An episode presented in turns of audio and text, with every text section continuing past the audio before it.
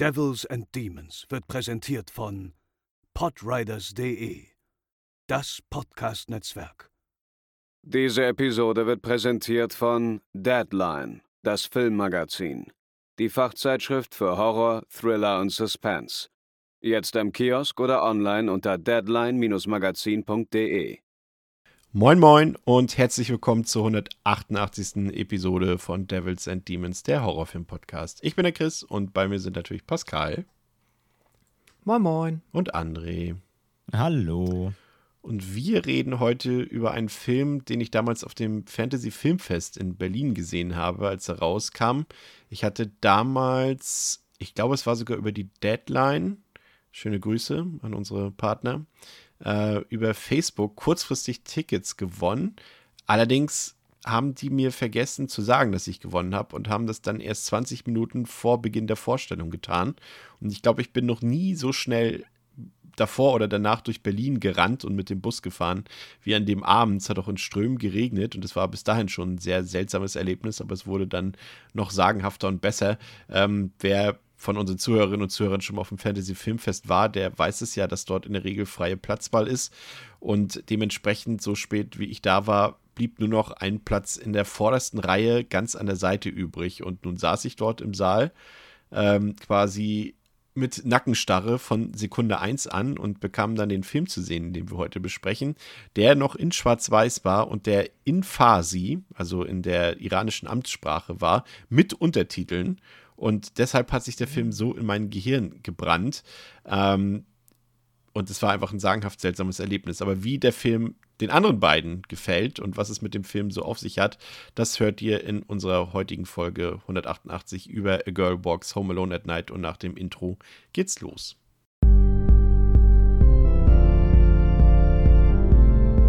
They're coming to get you, Barbara. For you.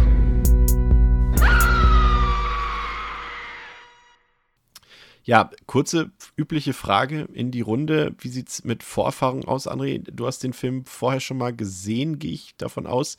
Auch damals auf dem Fantasy Filmfest? Ja, auch auf dem Filmfest in Hamburg.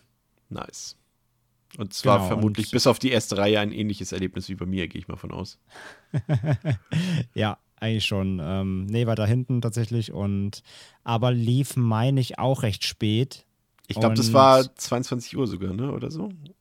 Ja, auf jeden Fall nach 20 Uhr. Ja. Und ich, ja, wie du gerade sagst, das Problem ist immer dann, wenn du eh schon den ganzen Tag Filme geguckt hast auf dem Filmfestival und hast dann so spät dann noch A, was eher ruhiges, langsames und dann auch noch mit Untertiteln, ähm, weiß ich noch, war wieder nicht der leichteste Filmgenuss.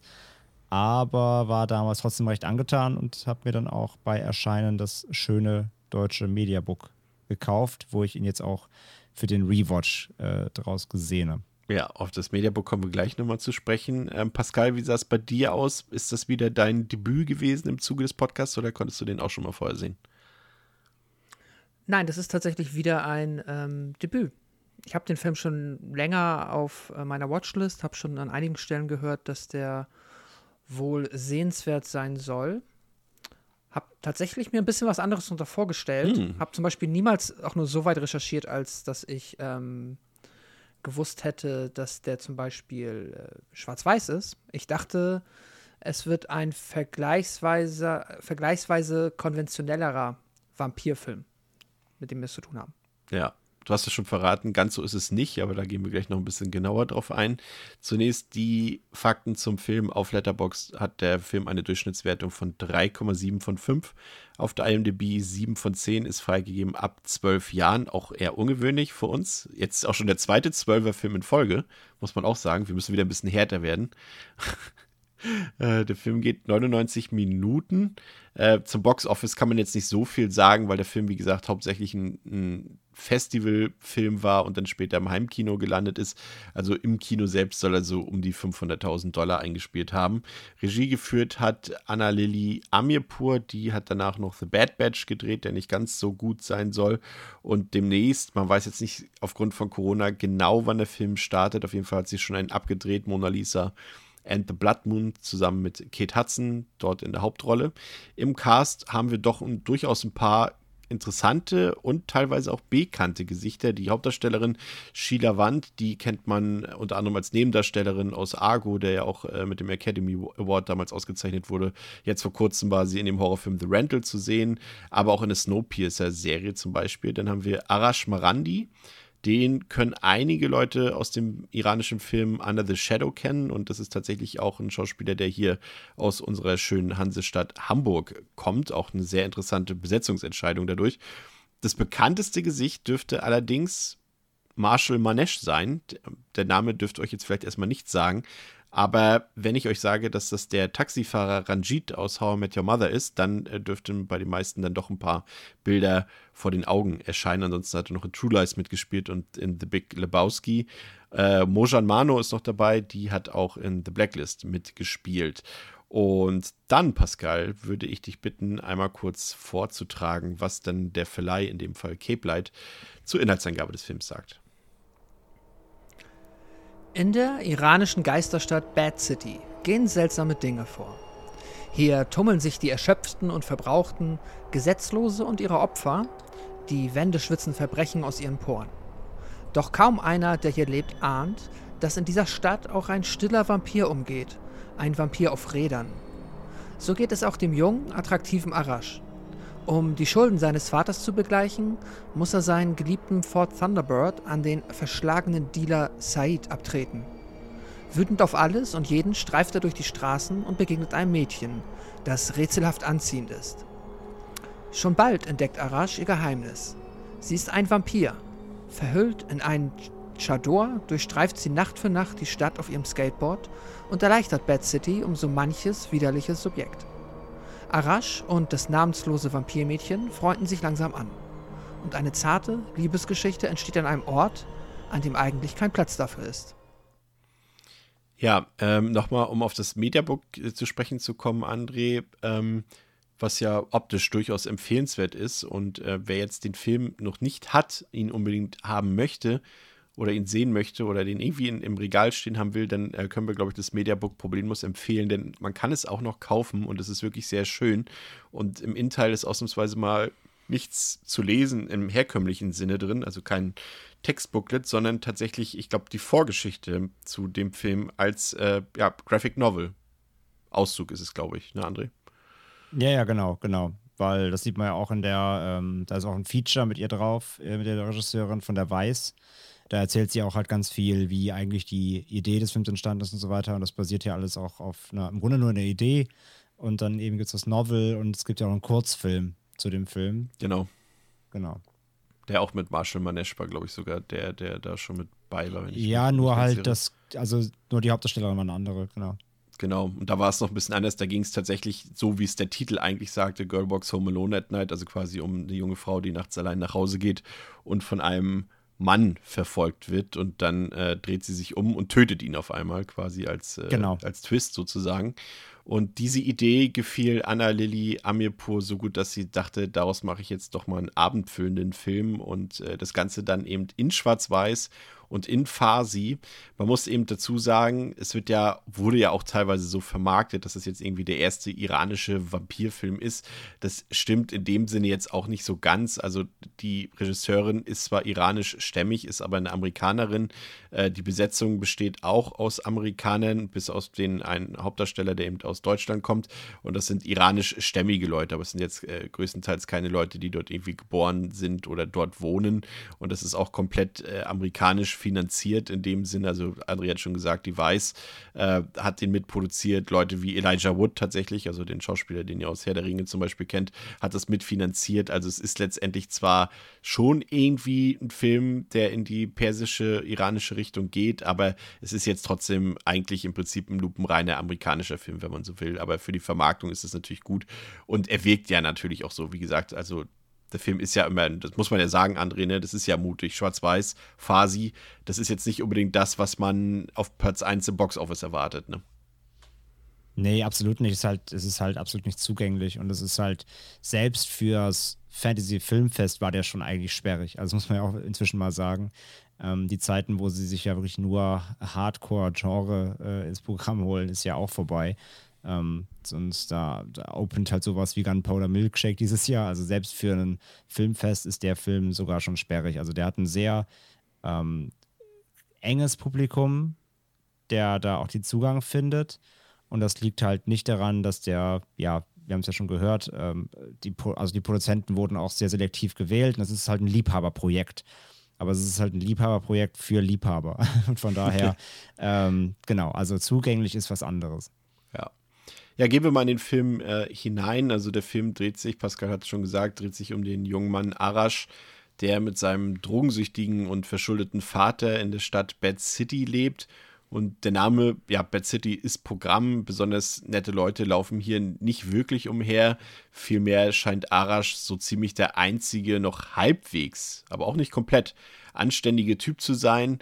Äh, wir sehen dann auch so einen riesigen Graben voller Leichen. Da sehen wir dann auch quasi indirekt schon gleich mit, dass der Film jetzt, ja, kommen wir ja gleich noch ein bisschen drauf zu sprechen. Also diese Bad City, ob das jetzt eher so eine Fantasy-Stadt ist oder ob das jetzt realistisch ist oder nicht, aber es deutet sich hier schon an, dass es äh, eben dann doch Richtung Fantasy, Übernatürliches auch so ein bisschen geht.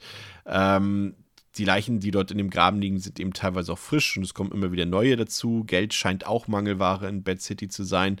Das wird zumindest dann klar, als Arash äh, ja fast schon angeberisch sagt, dass er nach 2000, ich weiß jetzt nicht ganz aus dem Kopf, 2100 noch was Tagen, äh, endlich sein Auto zusammengespart hat und das sind umgerechnet sechs Jahre. Äh, also da kann man sich schon, das ist ja fast, äh, sag ich mal, ich äh, darf das ja sagen als äh, ehemaliger Bürger der DDR, dass es ja durchaus vergleichbar ist.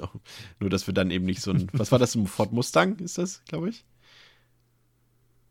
Ford Thunderbird. Ah, Thunderbird. Thunderbird, okay, genau. ja, genau. Äh, und bei uns war es halt damals der Trabant, also ganz vergleichbar ist es dann doch nicht. Ja, und äh, Aresh und sein Vater, die bekommen dann abends Besuch von dem lokalen Drogendealer, ein ziemlich finsterer, aber auch sehr klischeehafter Typ, der dann irgendwann mal seine Schulden beglichen haben will und deshalb nimmt er sich Aresh Autoschlüssel für diesen Thunderbird und braust damit davon. Das wäre erstmal so ein bisschen unser Grundsetting. Ein paar Figuren haben wir kennengelernt, den Handlungsort haben wir kennengelernt, einen möglichen Antagonisten haben wir kennengelernt, aber hier gibt es ja tatsächlich echt schon viel zu sehen. Vielleicht bleiben wir mal direkt bei diesem Drogendealer, der ja wirklich, äh, muss man sagen, vielleicht die überzeichnetste Figur im ganzen Film ist, der laut äh, Anna-Lili Amirpur inspiriert ist äh, von tatsächlich von Ninja, von der südafrikanischen Band äh, Die Antwort. Äh, kennen vielleicht einige, die sich ein bisschen Musik auskennen. Mhm. Ähm, ziemlich interessante Band auf jeden Fall. Aber wenn man sich die beiden mal so anguckt, dann ist die Inspiration doch irgendwie sehr naheliegend, Pascal. Ja, definitiv. Ähm, dazu kann ich tatsächlich gar nicht. Also ich, ich, ich mag die Antwort und ich äh, weiß auch genau, was du meinst. Und wenn man drüber nachdenkt, ja, definitiv naheliegend. Äh, auch das, was du gesagt hast, dass er durchaus, ähm, ja, klischeehaft trifft er natürlich zu. Er ist halt just another Drogengangster, so, der halt typische Drogengangster-Sachen macht. Ähm, dann aber auch in dem Kontext fand ich tatsächlich auch, also Arash vergleichsweise spannend. Ich glaube, recht naheliegend ist da auch so ein Vergleich so zum quasi der, äh, habe ich auch mal irgendwo gelesen, der junge iranische James Dean. Ja, total. Wirkte halt ähm, schon sehr da nach und hat mir hat mich tatsächlich, also gerade Arash muss ich jetzt sagen, hat mich ähm, vergleichsweise schnell begeistert, einfach weil er dieses äh, ja, jugendlich überheblich Coole so ein bisschen an den Tag gelegt hat, was halt genau so in diese James Dean-Richtung geht. Dann natürlich das Auto, auf das er so steht. Und dann bekommen wir noch diesen kleinen Jungen, der auch immer mal wieder da äh, zwischen den Hauptfiguren rumwuselt mit, der, ja, halt auch offensichtlich, ähm, für den halt offensichtlich der Arash auch das Vorbild ist. Und das, ähm, ja, war irgendwie erfrischend, war schön. Er hat, er hat so eine Figur dann direkt zu sehen. Arash hat sowas Melancholisches auch an sich. Ne? Also, du hast schon gesagt, er ist mhm. natürlich zum einen dieser James Dean-Typ, das sind seine Klamotten, also dieses weiße Hemd, äh, also das weiße T-Shirt, was er dort trägt, ja, ja. die so gegelten Haare so ein bisschen, das Auto natürlich auch, das ist natürlich eben irgendwie gefühlt East of Eden so ein bisschen. Ähm, aber gleichzeitig hat er eben diese, diese melancholische, äh, ja, Perspektive, die er dort zum Ausdruck bringt. Er wirkt so ein bisschen frustriert auch, weil er eben auch weiß, dass er irgendwie gefangen ist in dieser Stadt und irgendwie auch nicht rauskommt, in der alles irgendwie schlecht ist, in der alles voll mit schlechten Menschen ist. Und das ist dann irgendwie auch schon so ein bisschen so eine Interpretation des Films, dass er so ein bisschen den Kontrastpunkt setzen soll zu dieser, ja, zu der zerbrechlichen Maskulinität, die der Film sonst darstellt. Wenn wir eben so einen Typen haben wie Said, den Drogendealer André zum Beispiel, oder eben Arashs Vater, ne? Das sind alles Leute, die, die ja eigentlich ja, so starke Typen in dieser Welt sein sollen, die aber trotzdem irgendwie zerbrechen. Sei es, wir sehen es später bei Said, wie er sich schon fast, ja, peinlich aufführt, als er dann später auf äh, unsere weibliche Antagonistin trifft dort mit dieser Tanzszene oder eben äh, der Vater von Arash, der eben äh, starke Drogenprobleme hat und äh, das ist, da setzt Arash so ein bisschen so ein Kontrastpunkt zu, ne? Ja, ja, er wirkt halt so ein bisschen wie der, der Normale unter den Freaks. Also ähm, die ganzen Charaktere ja im Film sind ja auch quasi nur so Stigmata. Also sind ja ähm, eigentlich Abziehbilder einfach nur von, hm. von Charakteren, die es halt sonst in welchen ähm, Brennpunkten so gibt. Also der Vater ist ja einfach nur ein hoffnungsloser Fall, eben wie du sagst, äh, äh, Drogen, Alkohol, einfach so ein, so ein Frack. Der, der Gangster ist halt ein Gangster, der halt Sex auf dem Hals tätowiert stehen hat. Also er, hat ja halt auf, er hat ja noch so, so, so ein äh, Farsi, auf Farsi, also auf, auf Persisch noch so ein Tattoo an der Schläfe und ich meinte, das war in ja. einem Interview zu sehen, was äh, ja sie gibt, ich weiß was, Pussy Spreader oder sowas übersetzt. Irgendwas? Pussy, Pussy Spreader, ja. Ja, genau. Das hat ja, doch sogar ihre äh, Amipus Mutter, Mutter. Ja. Das hat die Mutter der Regisseurin ihm auch, also musste ihm das auf den Körper schreiben, weil nur sie kann, kann die Schrift schreiben, genau. Ja. Ähm, äh, sie muss also Pussy Spreader auf den Typ draufschreiben. Ist auch ganz gut, das ist eigentlich gar nicht Anekdote. äh, genau. Und diese, und diese Charaktere sind halt ja wirklich ähm, einfach nur so Symbolbilder. Die sind so überzeichnet und einfach nur plakativ das, was sie verkörpern sollen. Und ähm, dann eben unser, unser, naja, ich sag mal, Hauptcharakter, mal abgesehen vom Girl, ähm, ist dagegen halt so, der ist halt ein, der ist halt ein Mensch. Der ist halt, der ist halt das, das Menschliche da, dabei ähm, der menschliche Knotenpunkt, wo die anderen Charaktere wie der Vater und der Drogendealer eben einfach Symbolbilder für eine Gesellschaftsschicht oder für, für ja, wie gesagt, plakativ dafür stehen, ähm, was man eigentlich in solchen ja, hier ist es quasi als Geisterstadt und man kann es ja fast so ein Slum nennen, mehr oder weniger, ähm, was sie da verkörpern, welche Charakter Art, von, Art von Charakteren man in, da eigentlich vorfindet normalerweise oder gängig. Ähm, und wie gesagt, er, er sticht da eben raus als in Anführungszeichen Normalo.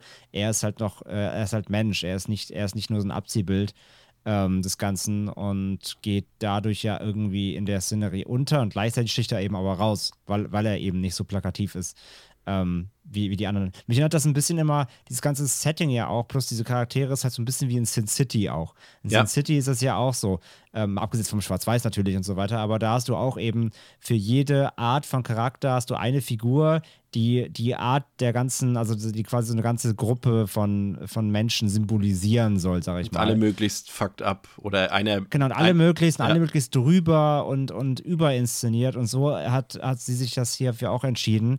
Du hast ja insgesamt sehr wenige Charaktere und die einzelnen stehen eher eben für, für einen ganzen Charakterenkomplex quasi oder für eine, für eine ja, entweder für, für, für eine Minderheit oder eben für eine, ähm, für, für, für irgendeine Klassifizierung ähm, hast du immer einen Charakter stehen quasi.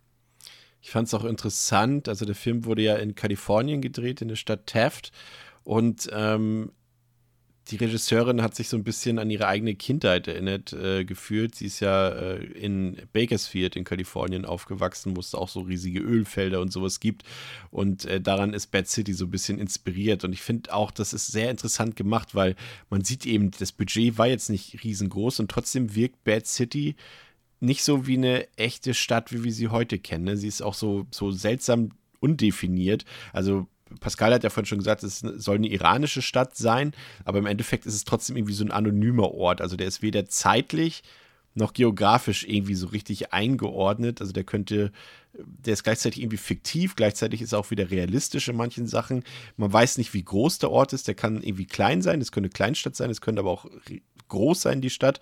Er könnte in der Vergangenheit liegen, aber auch in der Zukunft. Also ich habe dann, ich glaube, André, du hast es ja dann auch gesehen in dem, ähm, in dem Feature zeigt ja ähm, die Regisseurin Elijah Wood noch diese, diese, diesen Zeitstrahl, diese Timeline, ja. ähm, dass jetzt die Vampirin, auf die wir ja noch zu sprechen kommen, irgendwie 100, ich glaube 186 Jahre alt ist und quasi genau. der Film letztendlich doch in der Gegenwart dann tatsächlich spielt, aber irgendwie in der fiktiven Gegenwart sozusagen. Ähm, aber ich finde, ja, da gleichzeitig sagt sie ja, gleichzeitig sagt sie ja auch, es ist quasi auch eine Art Western und das genau. passt halt sehr gut. Also ja. sie, sie, sie klassifiziert ihn ja mit als Western und das finde ich fängt die Stimmung und auch eben der Look der Stadt ein und wie du dann sagst, da ist dann irgendwie halb auch egal, wann es spielt, aber es, es kommt eher auf dieses Gespür an. Also das fühlt sich schon an wie eine Stadt, wo auch gleich einer mit Sporen einen zum Duell fordern könnte. Aber es wirkt halt durch die Autos und so weiter trotzdem modern. Und dieser, dieser Spike dazwischen, das macht das, glaube ich, so interessant, dass diese Stadt so einen ganz eigenen Flair irgendwie hat. Und ja nicht nur der Zeitstrahl war ja so krass, sondern auch, dass sie halt auf so einem Board quasi auch Charakteren so Hintergründe, Hintergründe aufgeschrieben hat. Also sie hat sich ja so ganze Entwicklungsprozesse ja. ausgedacht, die im Film aber gar nicht drin sind. Ja. das ist ja, ja. so krass. Also sie wollte, sie wollte so krass in die Charaktere abtauchen, dass sie denen quasi Backstories gegeben hat, die im Film aber gar nicht vorkommen. Ja, aber es, teilweise ist es tatsächlich in der Graphic Novel dann drin, also wer da noch ein bisschen in, äh, tiefgründiger ja. reingehen will. Aber das ist halt in der Tat so, wir haben es jetzt eben schon angedeutet, du hast es gerade auch nochmal vertieft. Ähm, das ist das Interessante, denn es sind sehr viele Stilistiken in dem Film drin, also gerade eben der Western-Appeal. Ich meine, da das beginnt, da ist ja gleich eine Szene irgendwie mit diesen typischen Western-Trompeten, die dort zu hören sind. Das könnte auch aus einem Sergio Leone-Film sein.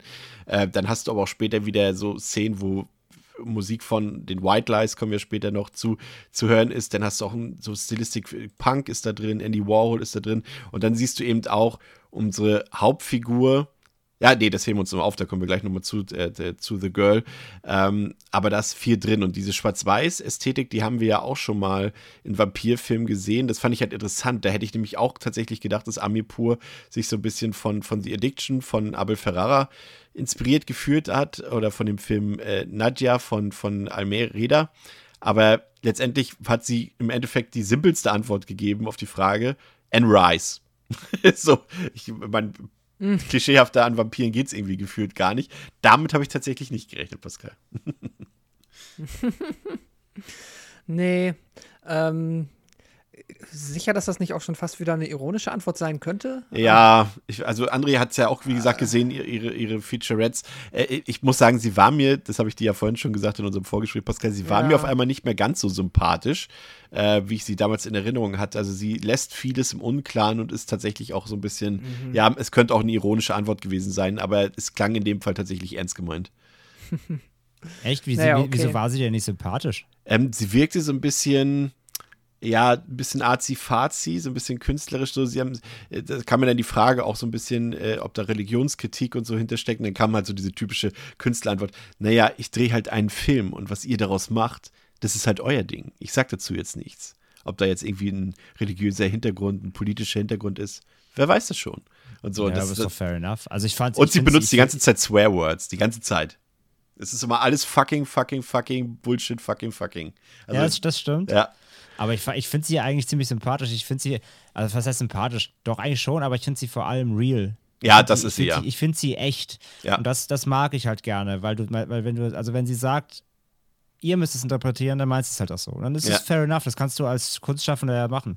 Und dass sie artsy ist, siehst du ja am Film. Also, dass sie natürlich eine artsy Ader hat, das siehst du ja.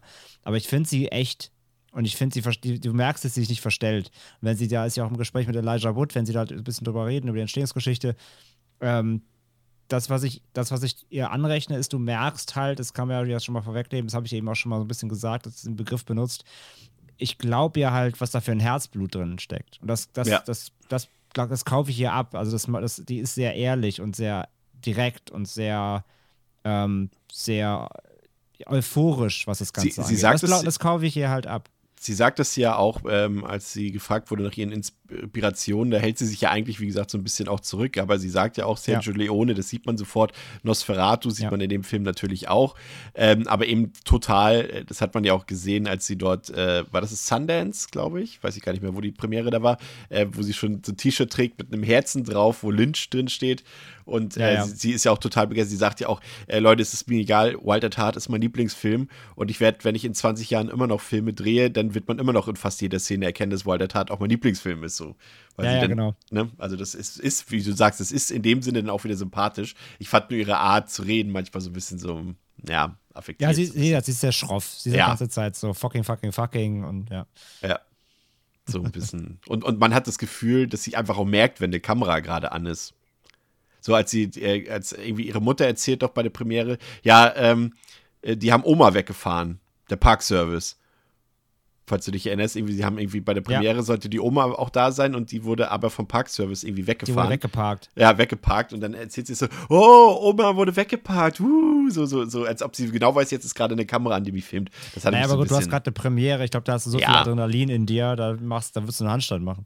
Ja, das stimmt schon. nein, nein, ist auch richtig. Wie gesagt, also unsympathisch wäre jetzt auch der falsche Ausdruck, so meine ich es nicht, aber ich habe sie so ein bisschen ja, wenn man so den Film guckt, auch so wie emotional und romantisch er teilweise auch ist, dann erwartet man vielleicht doch mal ein paar andere Aussagen, als sie denn letztendlich da teilweise Ja, das stimmt. Fällt, ne? Auch ein bisschen edgy vielleicht. Ja, ja, das, das trifft es, glaube ich, ganz gut.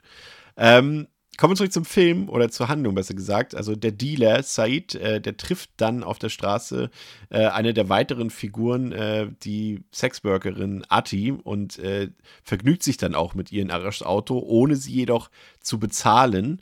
Und äh, dieses Szenario wird dann von einer mysteriösen jungen Frau beobachtet, würde ich mal sagen, die in einem Chador gekleidet ist. Was das für ein Kleidungsstück ist, das äh, erkläre ich gleich nochmal. Äh, und unter dieser, das fand ich auch interessant, äh, unter ihrer religiösen Kleidung, was der Chador eben dann wäre, trägt sie eben ganz gewöhnliche Kleidung. Das sieht man dann, als sie in ihrer Wohnung ist und dort auch moderne Musik hört.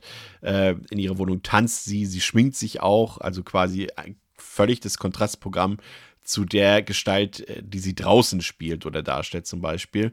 Und dann gibt es eine Szene, in der sie eben draußen wieder auf den Drogendealer, also auf Said, diesen überzeichneten Drogendealer trifft. Und der nimmt sie dann mit in seine Wohnung. Und nun ja, wir haben es vorhin schon angedeutet, er fühlt sich dann ein bisschen machohaft, würde ich sagen, auf, ein bisschen peinlich auch.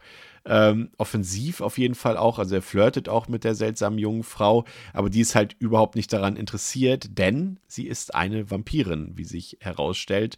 Und sie beißt ihm dann zunächst einen Zeigefinger ab und tötet ihn dann auch anschließend. Und als sie dann das Gebäude bzw. die Wohnung von Said verlässt, trifft sie eben wieder auf unsere Hauptfigur, auf Arash. Und ähm, der denkt sich nichts dabei, als er die junge Frau sieht, aber als er dann in die Wohnung von Said gehört, denn er will eigentlich sein Auto wieder zurückhaben, findet er dessen Leiche und äh, denkt sich, ja, das mache ich mir jetzt mal zu nutzen, klau mir ein bisschen Stoff und klau mir auch ein bisschen Geld, sodass ich erstmal wieder meinen süchtigen Vater versorgen kann. Ja, kommen wir mal dann auf unsere weibliche Figur zu sprechen. Also wir nennen sie jetzt mal The Girl, weil das ist der Titel, den sie auch in den Credits trägt. Ähm, ja, es ist sehr interessant, finde ich, weil gerade finde ich ihre Aufmachung, wenn sie eben nicht dieses Chador oder diesen Chador trägt, ist eigentlich auch sehr interessant, weil es dann eben wieder eine neue Stilistik reinblickt, eben diesen klassischen französischen Nouvelle Vague-Stil, den eben damals äh, zum Beispiel äh, die Amerikanerin Jean Seberg, die Schauspielerin, ja auch so ein bisschen bekannt gemacht hat. Also, dass auch klar diese Anspielung, dieses, dieses Longshirt, was The Girl dort trägt, äh, dieses schwarz-weiß gestreifte, oder ob es ein schwarz-weiß ist, weiß ich nicht, weil der Film ja schwarz-weiß ist, aber zumindest äh, dunkel und hell gestreifte. Ähm, ist auf jeden Fall auch wieder sehr interessant und sie hört ja auch sehr moderne Musik dort und sie schminkt sich und das kann man eben schon so ein bisschen auch als, das ist halt die Frage, wir wissen es nicht, äh, André, weil die Regisseurin uns das nicht sagen will, ob es jetzt irgendwie eine Anspielung ist auf die Religion. Draußen trägt sie eben dieses religiöse Gewand, dieses Tuch, das ist quasi dieses Chador, ein schwarzes Tuch, das vor allem eben konservative muslimische Frauen im Iran tragen und es hat im Laufe der Geschichte, ich habe das nochmal ein bisschen nachgelesen, gab es da diverse politische und religiöse Anlässe und Gründe, warum Frauen eben dieses Kleidungsstück tragen wollten oder eben mussten. Und das trägt sie eben draußen, unsere Vampiren, und drinnen eben nicht. Und äh, siehst du darin, Pascal, da eine gewisse, ja, macht sie da religiöse Motive auf oder glaubst du eher, das ist Zufall? Aber äh, Markus Stiegler hat uns damals gesagt, sowas wird nie zufällig stattfinden in dem Film. Falls du dich erinnerst. Ja, auf jeden Fall. Nee, zufällig auf keinen Fall. Also, das ist mit Sicherheit eine ganz bewusst gesetzte Note und auch ein Kontrast. Generell finde ich der Film, und das finde ich auch oder fand ich vergleichsweise halt spannend. Ähm, spielt der Film natürlich damit, dass auch wenn das jetzt Bad City, wenn es jetzt quasi nicht on the nose im Iran spielen soll, in dem Iran in unserer Welt, wie wir es kennen, oder halt auch nicht kennen, weil ich bin der Meinung, damit spielt äh, die Regisseurin definitiv einfach mit der Tatsache, dass man im Westen, und mit Mann meine ich jetzt die allermeisten Menschen, ein vergleichsweise mh, also erst einmal vergleichsweise wenig über den Iran oder ja, über das Land generell wissen und halt auch da sowieso sehr viel mit, ähm, Sicherheit auch mit Vorurteilen oder halt einfach mit einem sehr, ähm, ja, mit einem sehr reduzierten Horizont einfach eine Idee davon haben, was in dieser Kultur alles passieren äh, sein könnte. Und ich glaube, das ist schon definitiv dann ein bewusster Kon Kontrast zu dem, den sie da setzt, was jetzt natürlich dann ihr Beweggrund ist, warum sie das halt so darstellen möchte. Ähm, dass sie halt, also ich meine, es sieht ja fast aus wie, ein, äh, wie das Zimmer einer Teenagerin, die halt, keine Ahnung, irgendwo in den USA lebt oder halt irgendwo im Westen. Ähm, ob sie damit äh, quasi Kritik üben möchte an der Kultur im Nahen Osten oder auch im Iran im Speziellen, das ist ja durchaus da sehr divers, oder ob sie damit nur provozieren möchte oder ob das einfach nur ein rein ästhetisches Stilmittel ist, das sie da benutzen möchte, um da ein bisschen was aufzulockern. Ich kann es dir nicht sagen. Ich finde es ähm, ich finde es nicht unbedingt schwierig. Ich, ich finde es einfach nicht zu lösen. Also ich finde nicht, dass man da seinen Finger drauf legen kann, aber ich finde das auch dann gleichzeitig überhaupt nicht schlimm. Da gibt es ähm, genauso in dieser Sparte Film, die halt, ja, man kann es dann ja auch Azi nennen oder auch so ein bisschen bedeutungsschwanger daherkommen. Ähm, da finde ich es überhaupt nicht schlimm, wenn mir solche Fragen einfach, also wenn ich mir solche Fragen stelle und ich auch drüber nachdenken kann, das ist cool, das ist spannend, aber wenn man da jetzt nicht so einfach auf eine Antwort kommen kann. Aber vielleicht bin das auch nur ich, vielleicht ist das äh, auch dann, ja, doch gibt es eine Antwort. Ja, André, wir, die jetzt äh, auch die Behind-the-Scenes-Sachen gesehen haben, könnten dem jetzt wieder entgegenbringen, dass Amipo selbst erzählt, dass sie hat halt zufällig diesen Chador getragen und sie fühlte sich darin wie eine Fledermaus und sie wollte dann unbedingt damit Skateboard fahren und dann dachte sie, ja, das ist jetzt ein iranischer Vampir. Genau, das ist genau die Story, die ich erzählen wollte. Also, wenn man es wieder nur an ihren Lippen abliest, dann war dann basiert das Ganze einfach nur auf einer zufälligen Idee, die sie vom Spiegel hatte. Ähm, sie hatte die zufällig an, ich glaube von einer Freundin oder so. Ja. Und fand es einfach, sie sah aus wie eine Fledermaus oder halt wie ein Vampir und fand das cool und dachte sich, äh, damit muss man auf ein Skateboard steigen, weil das, sieht bestimmt cool aus, weil das beide zu kombinieren ähm, ist halt, also ist halt so ein bisschen ähm, quasi altmodisch gegen Moderne oder, oder Konservativität gegen, äh, gegen Hip oder keine Ahnung. Es wäre ein schöner Kontrast. Und sie fand halt einfach halt vom Spiegel, es sah halt irgendwie badass aus.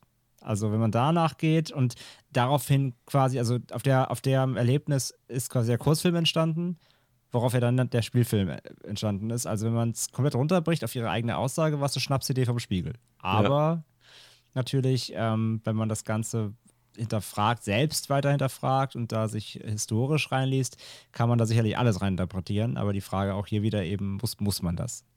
Ja, also sie selbst hat ja, glaube ich, sogar die Skateboard-Szenen gedreht. Also sie, sie, ist irgendwie seit ihrer tiefsten Kindheit, also Amirpur äh, Skaterin.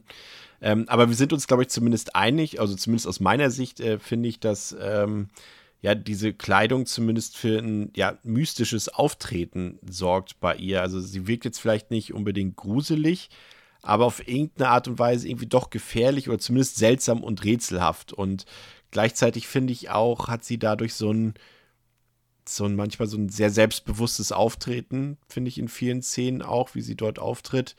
Ähm, wie sie dort zum Beispiel an Said vorbeigeht in dieser Szene dort. Aber dann hat sie auch gleichzeitig wieder so ein, wenn sie in der Wohnung ist, zunächst erst so ein extrem introvertiertes, verschüchtertes Auftreten, wo sie fast schon wieder so ein bisschen streng wirkt. So. Also könnte man auch wieder fast streng religiös sagen. Ähm, es ist Wechselwirkung, würde ich mal sagen. Und dann hast du wieder die Szene, in der sie dann in ihrem eigenen Zimmer oder in ihrer eigenen Wohnung ist. Und da sieht man dann auch wirklich, also muss man ja auch wirklich sagen, die Schauspielerin Schillerwand, die sieht ja dann auch wirklich wunderschön aus. Und es ist dann auch irgendwie nicht schwer zu verstehen, warum ihr alle Männer im Film irgendwie schnell verfallen. Sei es Arash, sei es sein Vater, sei es Said, alle Männer im Film sozusagen. Und der kleine Junge ja im Endeffekt sogar auch irgendwie, ne, André? Ja, auf jeden Fall. Mhm. Ähm, der, ich muss sagen, ich fand das tatsächlich auch so ein bisschen, was eben gerade was den Vater angeht. Ich finde, das ist vielleicht mal so der erste Kritikpunkt, den ich an der Stelle anbringen muss. Ich weiß nicht, wie es euch da ging. Ähm, mir kamen diese Charaktere, also vor allem der Vater, aber auch der Drogendealer, ich meine, der da kommen wir noch drauf, aber der ist ja auch nicht so lange im Film, aber so gerade zum Beispiel der Vater dann auch, ähm, die kamen mir dann auch in der Beziehung insgesamt auch echt zu kurz. Also, ähm, wir haben ja eben schon gesagt, sie dienen ja so ein bisschen als plakative Aufhänger. Ja. Aber ich, also ich, man versteht, was der Film machen will. Der Film fokussiert natürlich das Girl, weil sie ist ja namensgebend und das ist der Aufhänger. Und er kommt quasi ja in ihr Leben. Das verstehe ich. Aber ich hätte mir halt vor allem gerade, weil du halt den, ähm, den Vater äh, ja auch eben mal erwähnt hast, ähm, ich hätte noch gerne mehr über die intime Beziehung auch, weil er nun mal auch am Anfang so, so, ähm, so eingeführt wird und man sieht ja auch, was für ein Verhältnis die beiden haben. Ja. Mir kommt das im Verlauf des Films leider echt zu kurz dann, weil im Grunde verschwindet der ja auch aus dem Film. Es gibt Ähm, halt nur diese eine Szene und da finde ich schade, da gebe ich dir total recht. Da hätte ich auch gerne mehr gewusst. Er gibt ja einmal, als er auch gerade dort wieder auf, auf Heroin ist, ist glaube ich Heroin, ne, was die da zu sich nehmen. Weiß es, glaube ich, nicht Ja, genau. ich glaube schon. Ja, und ähm, da guckt er doch einmal noch in seinen, in seinen, als er so Halluzinationen hat, ähm, auf diese, auf diesen Ja. einen Schrank und dort sind ja Familienbilder zu sehen. Und da hätte ich in dem Genau. Moment gedacht, dass wir vielleicht irgendwie noch ein bisschen was erfahren. Aber er ist ja einfach nur seine Charaktereigenschaft ist, er hat scheinbar seinen Sohn enttäuscht, er ist drogensüchtig und er ist krank und wir wissen auch, das wird nicht wieder gut. Das wissen wir als Zuschauer. Aber das Genau, war's dann. Das ist das Ding. Ja, Das ist genau. seine das, halt das, das ist Charakterisierung. halt das Ding. Und er hat aber ja auch quasi für den Verlauf von der Geschichte und von, ähm, von seiner, von der Geschichte seines Sohnes, darauf hat er auch gar im Grunde keinen Einfluss mehr. Also, Ja, er verstärkt es höchstens vielleicht noch, dass, dass der Sohn äh, den Mut fasst, Bad City äh, durch das Einwirken von The Girl dann zu verlassen später. Aber ich Ja, glaube, sein okay. Vater ist da Ja. schon, glaube ich, ein einschneidender Punkt. Genau, aber im Endeffekt ist es ja dann nichts anderes als ein. Er, er ist ja dann auch nur ein Plot-Device, um zu zeigen, dass den Sohn hier nichts mehr hält. Aber das ist halt einfach schade, dass es ein bisschen wenig ist. Und wenn, wenn ich gerade dann eben auch wieder da, also wir, wir, wir, referenzieren heute echt auf dieses Interview oder diese Behind-the-Scenes-Geschichten, aber es ist halt sehr aufschlussreich. Ähm, wenn, wenn du dann halt dann hörst, dass sie sich so Mühe gemacht hat, um irgendwelche ähm, Hintergrundgeschichten sich selber vorher auszudenken, bevor sie das Skript geschrieben hat, um quasi genau zu wissen, was, mit was für Charakteren sie arbeitet, aber es davon wirklich im Grunde nichts in den Film schafft, dann ist es halt irgendwie schon ein bisschen schade. Und ich bin jetzt auch kein Fan von Flashbacks, also hätte jetzt kein Flashback kommen müssen, Nee, wo man jetzt irgendwie ja. noch zehnmal sieht, wie, wie, wie die beiden irgendwie früher, als, wie er als Kind mit ihm umgegangen ist oder irgend sowas. Bloß nicht. Aber ein bisschen mehr Futter, mehr, mehr Interaktion, mehr Dialog zwischen den beiden, in irgendeiner Form, ähm, hätte ich da irgendwie schon gern gehabt. Also, wie gesagt, so bleibt er halt das, was wir vorhin besprochen haben, nämlich diese, ähm, ja, wie so, wie so eine, wie so eine Papp- Pappaufsteller, der stellvertretend steht für wie, was für Menschen dieser Stadt wohnen, wie heruntergekommen es ist, wie lebensunwillig da viele sind. Ähm, und ja, aber, aber als Vaterfigur hat er im Film eigentlich keine wirkliche Relevanz, leider. Es, ja, und das, das zieht sich ja auf Arash dann auch so ein bisschen rüber. Also mich hätte zum Beispiel schon interessiert, wie kam es dazu, dass der Vater so wurde, wie er ist? Und mich hätte Ja. auch interessiert, äh, sind die dort quasi schon immer gewesen in Bad City? Sind die dort hingezogen? Wie, wie kam es dazu? Warum können sie Bad City nicht verlassen und so weiter? Alles, das ist, hätte mich schon ein bisschen interessiert, aber es ist halt die Frage, ob Amirpur dann halt die Mystik im Vordergrund lassen wollte, weil ich finde zumindest schon, dass der Film, also die Handlung ist für den Film nebensächlich, komplett, finde ich. Und es geht schon Richtung Style over Substance, aber im positiven Sinne aus meiner Sicht. Da können wir nach, später noch drüber diskutieren. Ja. Ähm, Pascal, Ja, ich gebe dir recht, ich glaube letztendlich, sorry, ich glaube Ja. letztendlich wirklich, ähm, das ist halt das Ding. Ich glaube, wir fordern hier gerade was ein, was der Film nicht will. Also, Ja. ich meine, klar, trotzdem kann man es kritisieren, aber ich glaube wirklich, das war ihr scheißegal, weil darum geht es ihr nicht. Sondern es geht halt, wie gesagt, um, ähm, um die beiden Hauptfiguren, um die Beziehung, die zwischen denen entsteht.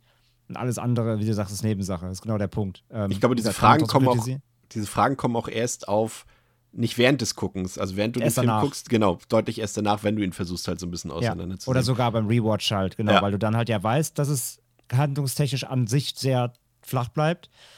Und dann gehen, gehen erst quasi Gedankensprünge auf, so, was ist denn da eigentlich noch so drin? Ähm, und, und was wird nicht beantwortet? Und das ist halt dann am Ende des Tages durch sehr viel. Das werden wir noch merken. Und genau, wie du sagst, dann, dann fängst du an zu denken. Aber ich glaube, ihr war es in der Inszenierung eigentlich scheißegal. Ja, das glaube ich auch. Pascal, hättest du gerne da ein bisschen mehr äh, Hintergrund gehabt oder funktioniert das für dich so, wie es ist?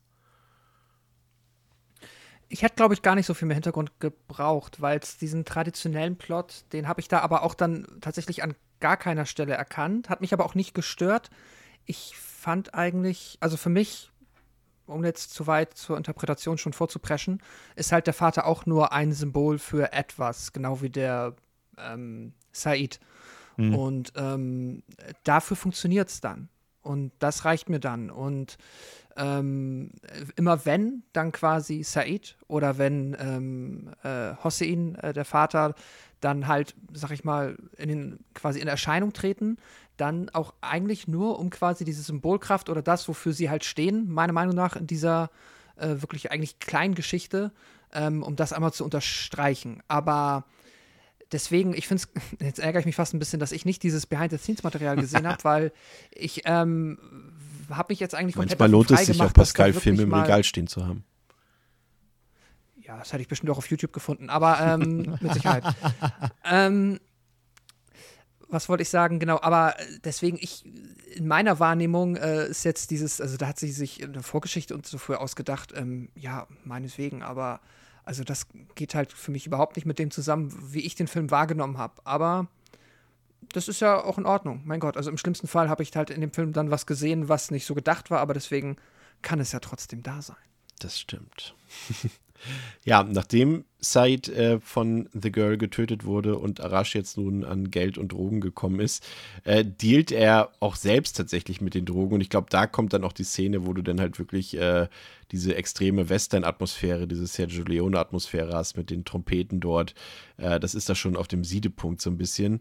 Und ähm, dann ist sein Vater so ein bisschen im Mittelpunkt. Der ist halt eben auf den Straßen von Bad City unterwegs und wird auch von der Vampirin beobachtet. Da gibt es auch eine Szene und das muss man auch an dieser Stelle sagen. Der Film hat durchaus auch humorvolle Passagen. Ich mochte das jetzt, diese Sequenz sehr gerne, mhm. als sie ihn dort einfach so ein bisschen nachäfft oder auch ein bisschen mehr sozusagen und wie sie dann äh, den kleinen Jungen dort, äh, den wir am Anfang mit Arash auch schon gesehen haben, äh, so ein bisschen bedroht in Anführungszeichen und dessen Skateboard raubt und damit dann durch die Gegend fährt. Das hat dann auch so ein bisschen Charme, Leichtigkeit, Humor auch auf jeden Fall und auch diese komplette äh, ja, der komplette Handlungsablauf, der jetzt so ein bisschen stattfindet, geht tendenziell in diese Richtung. Wir sehen ja dann Arash, der auf dieser Kostümparty auch ist, verkleidet als Dracula, ist natürlich auch äh, nicht subtil, aber total charmant und er vertickt dort auch Drogen. Und da gibt es diese falls ihr euch erinnert, diese erste Tanzsequenz oder diese eine Tanzsequenz dort auf dieser Party, ähm, mhm. die ist auch sehr, fand ich sehr anziehend, sehr sinnlich gefilmt und gestaltet. Also das war ein richtig toller Moment, auch inszenatorisch. Und dann trifft er auf dem Rückweg, äh, als er wirklich ziemlich betrunken dort durch die Straßen oder auf Drogen so ein bisschen ja auch ähm, durch die Straßen wankt dort, trifft er eben auf die junge Frau, auf The Girl, die wieder im Shadow gekleidet ist. Und das ist dann wirklich ein witziges Szenario, wie die beiden miteinander kommunizieren. Und weil sie eben, wir wissen eben, okay, sie ist ein Vampir und er ist halt als Dracula gekleidet, das, das gefällt mir. Das hat, fand ich richtig gut. Und sie nimmt ihn ja damit nach Hause. Und äh, sie muss dafür auch das Skateboard nutzen, um ihn dann irgendwie nach Hause zu kriegen. Und dann kommt wahrscheinlich die ja, intensivste Szene des Films. Also in ihrer Wohnung legt sie eben dann die Platte von den White Lies auf und während die Musik läuft, kommen sich die beiden so im Minutentakt gefühlt näher, körperlich. Und es ist eine fantastische Szene, wie ich finde. Die ist auch so, so entschleunigt, sie ist so romantisch, sie ist perfekt musikalisch untermalt. Und das zeigt eben auch, dass das eigentliche Thema des Films, ja, also Vampir kannst du zur Seite packen, die Drogen kannst du zur Seite packen. Es ist schon ein Film, Pascal, der eben auch viel über Zärtlichkeit erzählt, über Sehnsucht, über Poesie auch. Und der hat auch mich so von seiner Inszenierung in dieser Szene auch so ein bisschen an dieses, dieses, ja, wie sagt man, dieses französische Mise en scène, was so ein bisschen diese so eine eigene filmische Realität ja schafft. Also, dass diese Szene in der Geschwindigkeit abläuft, die nicht der Realität entspricht, dass diese Montage auch so unwirklich abläuft und alles so in seinem eigenen Tempo dort geschieht und das dann irgendwie mit der echten Realität nichts mehr zu tun hat, sondern so, wie es sich der Film schafft. Und das fand ich genial, diese Szene, Pascal. Ging es dir da auch so? ist immer ein bisschen fies, wenn ich schon ja. alle möglichen Adjektive raushaue und dann frage, ging es dir auch so, Pascal? Könnte fies sein, aber an der Stelle haben wir Glück, denn ja, auch diese Szene ist, ähm, ja, äh, doch ist es definitiv mein Highlight. Ich habe jetzt gerade überlegt, ob es nur das Highlight ist, wenn wir jetzt so Audiovisualität und ähm, äh, Cinematografie betrachten, aber auch davon abgesehen ist die, wie du gesagt hast, äh, intensiv, ein, ein, fabelhaftes Adjektiv, um das zu beschreiben. Ist wirklich eine, eine grandiose Szene. Der Soundtrack, ich finde sowieso, glaube ich, ja, mit das krasseste am Film. Ja. Also, was ich am, mit Abstand am stärksten finde, ist der generelle Soundtrack. Also, der ist von vorne bis hinten, zieht er mich komplett durch. Und halt, ähm, ja, mit der Songauswahl in dieser Szene, das ist halt dann auch wieder dieser fantastische Kontrast, der da aufgemacht wird, zu dieser unfassbar harten, tristen, düsteren, unwirtlichen Stadt, in der die leben und dann halt dort, ja, in Zweisamkeit dann diesen vergleichsweise zärtlichen, super romantisierten Moment genießen. Und der Film lässt sich da ja auch wirklich sehr viel Zeit und geht da halt wirklich, also drückt, wenn wir jetzt uns weiter so daran festklammern wollen, dass der, Geschicht dass der Film irgendwie ein, eine Geschichte zu erzählen hat, dann ja, sind wir jetzt halt schon kurz vom Rückwärtsgang, weil da passiert erstmal nicht viel in den Minuten, aber äh, meiner Meinung nach geht es ja halt auch gar nicht darum und deswegen stört mich das auch dann nicht, weil ich jetzt hier irgendwie, ich meine, äh, ich, ich könnte ja nicht mal fragen, ich möchte wissen, wie es weitergeht, weil es ist ja bis dahin nicht viel Geschichte passiert und deswegen bin ich auch an der Stelle damit in Ordnung, wenn wir einfach mal uns die Zeit für so eine Szene nehmen.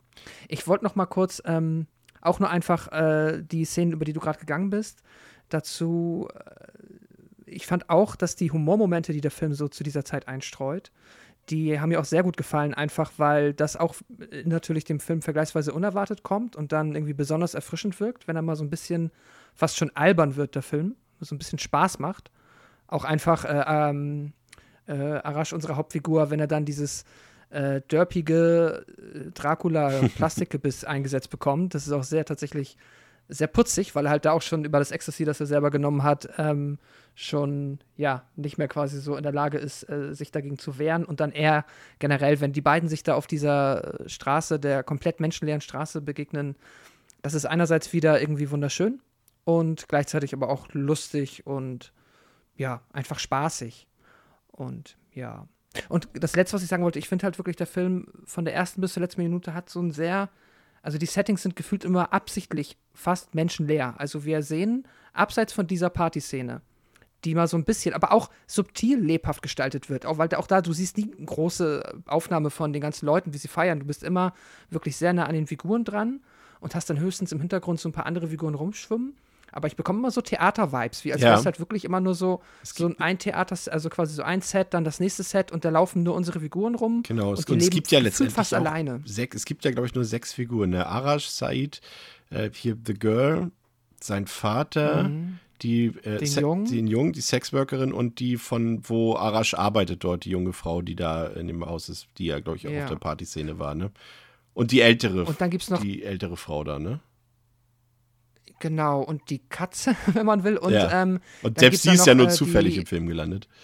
Ja, und noch dann die Arze-Figur, die ich jetzt nicht so ganz verstanden habe, ähm, die, äh, ja, der, wie sagt man, ähm, so sehr, also eigentlich männlich gelesen aussieht, der aber so aussieht wie ähm, ein Transvestit, der da einmal rumtanzt mit dem Luftballon. ah ja, stimmt, ja.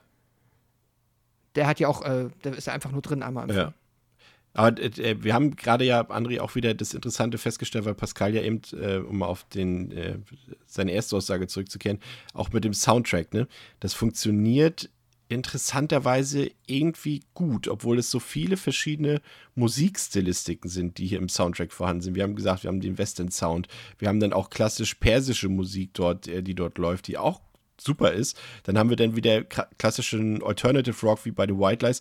Und es ist eben genau so, wie wir es vorhin gesagt haben, auch mit den visuellen Stilistiken. Ne? Also du hast hier irgendwie so gefühlt Nouvelle Vague drin, äh, du hast irgendwie Elemente von Godard drin, dann haben wir auch wieder optischen Western-Stil. Also es ist alles drin, modernes, altes, Punk, Warhol, Godard, alles mögliche. Und trotzdem funktioniert das irgendwie, ne?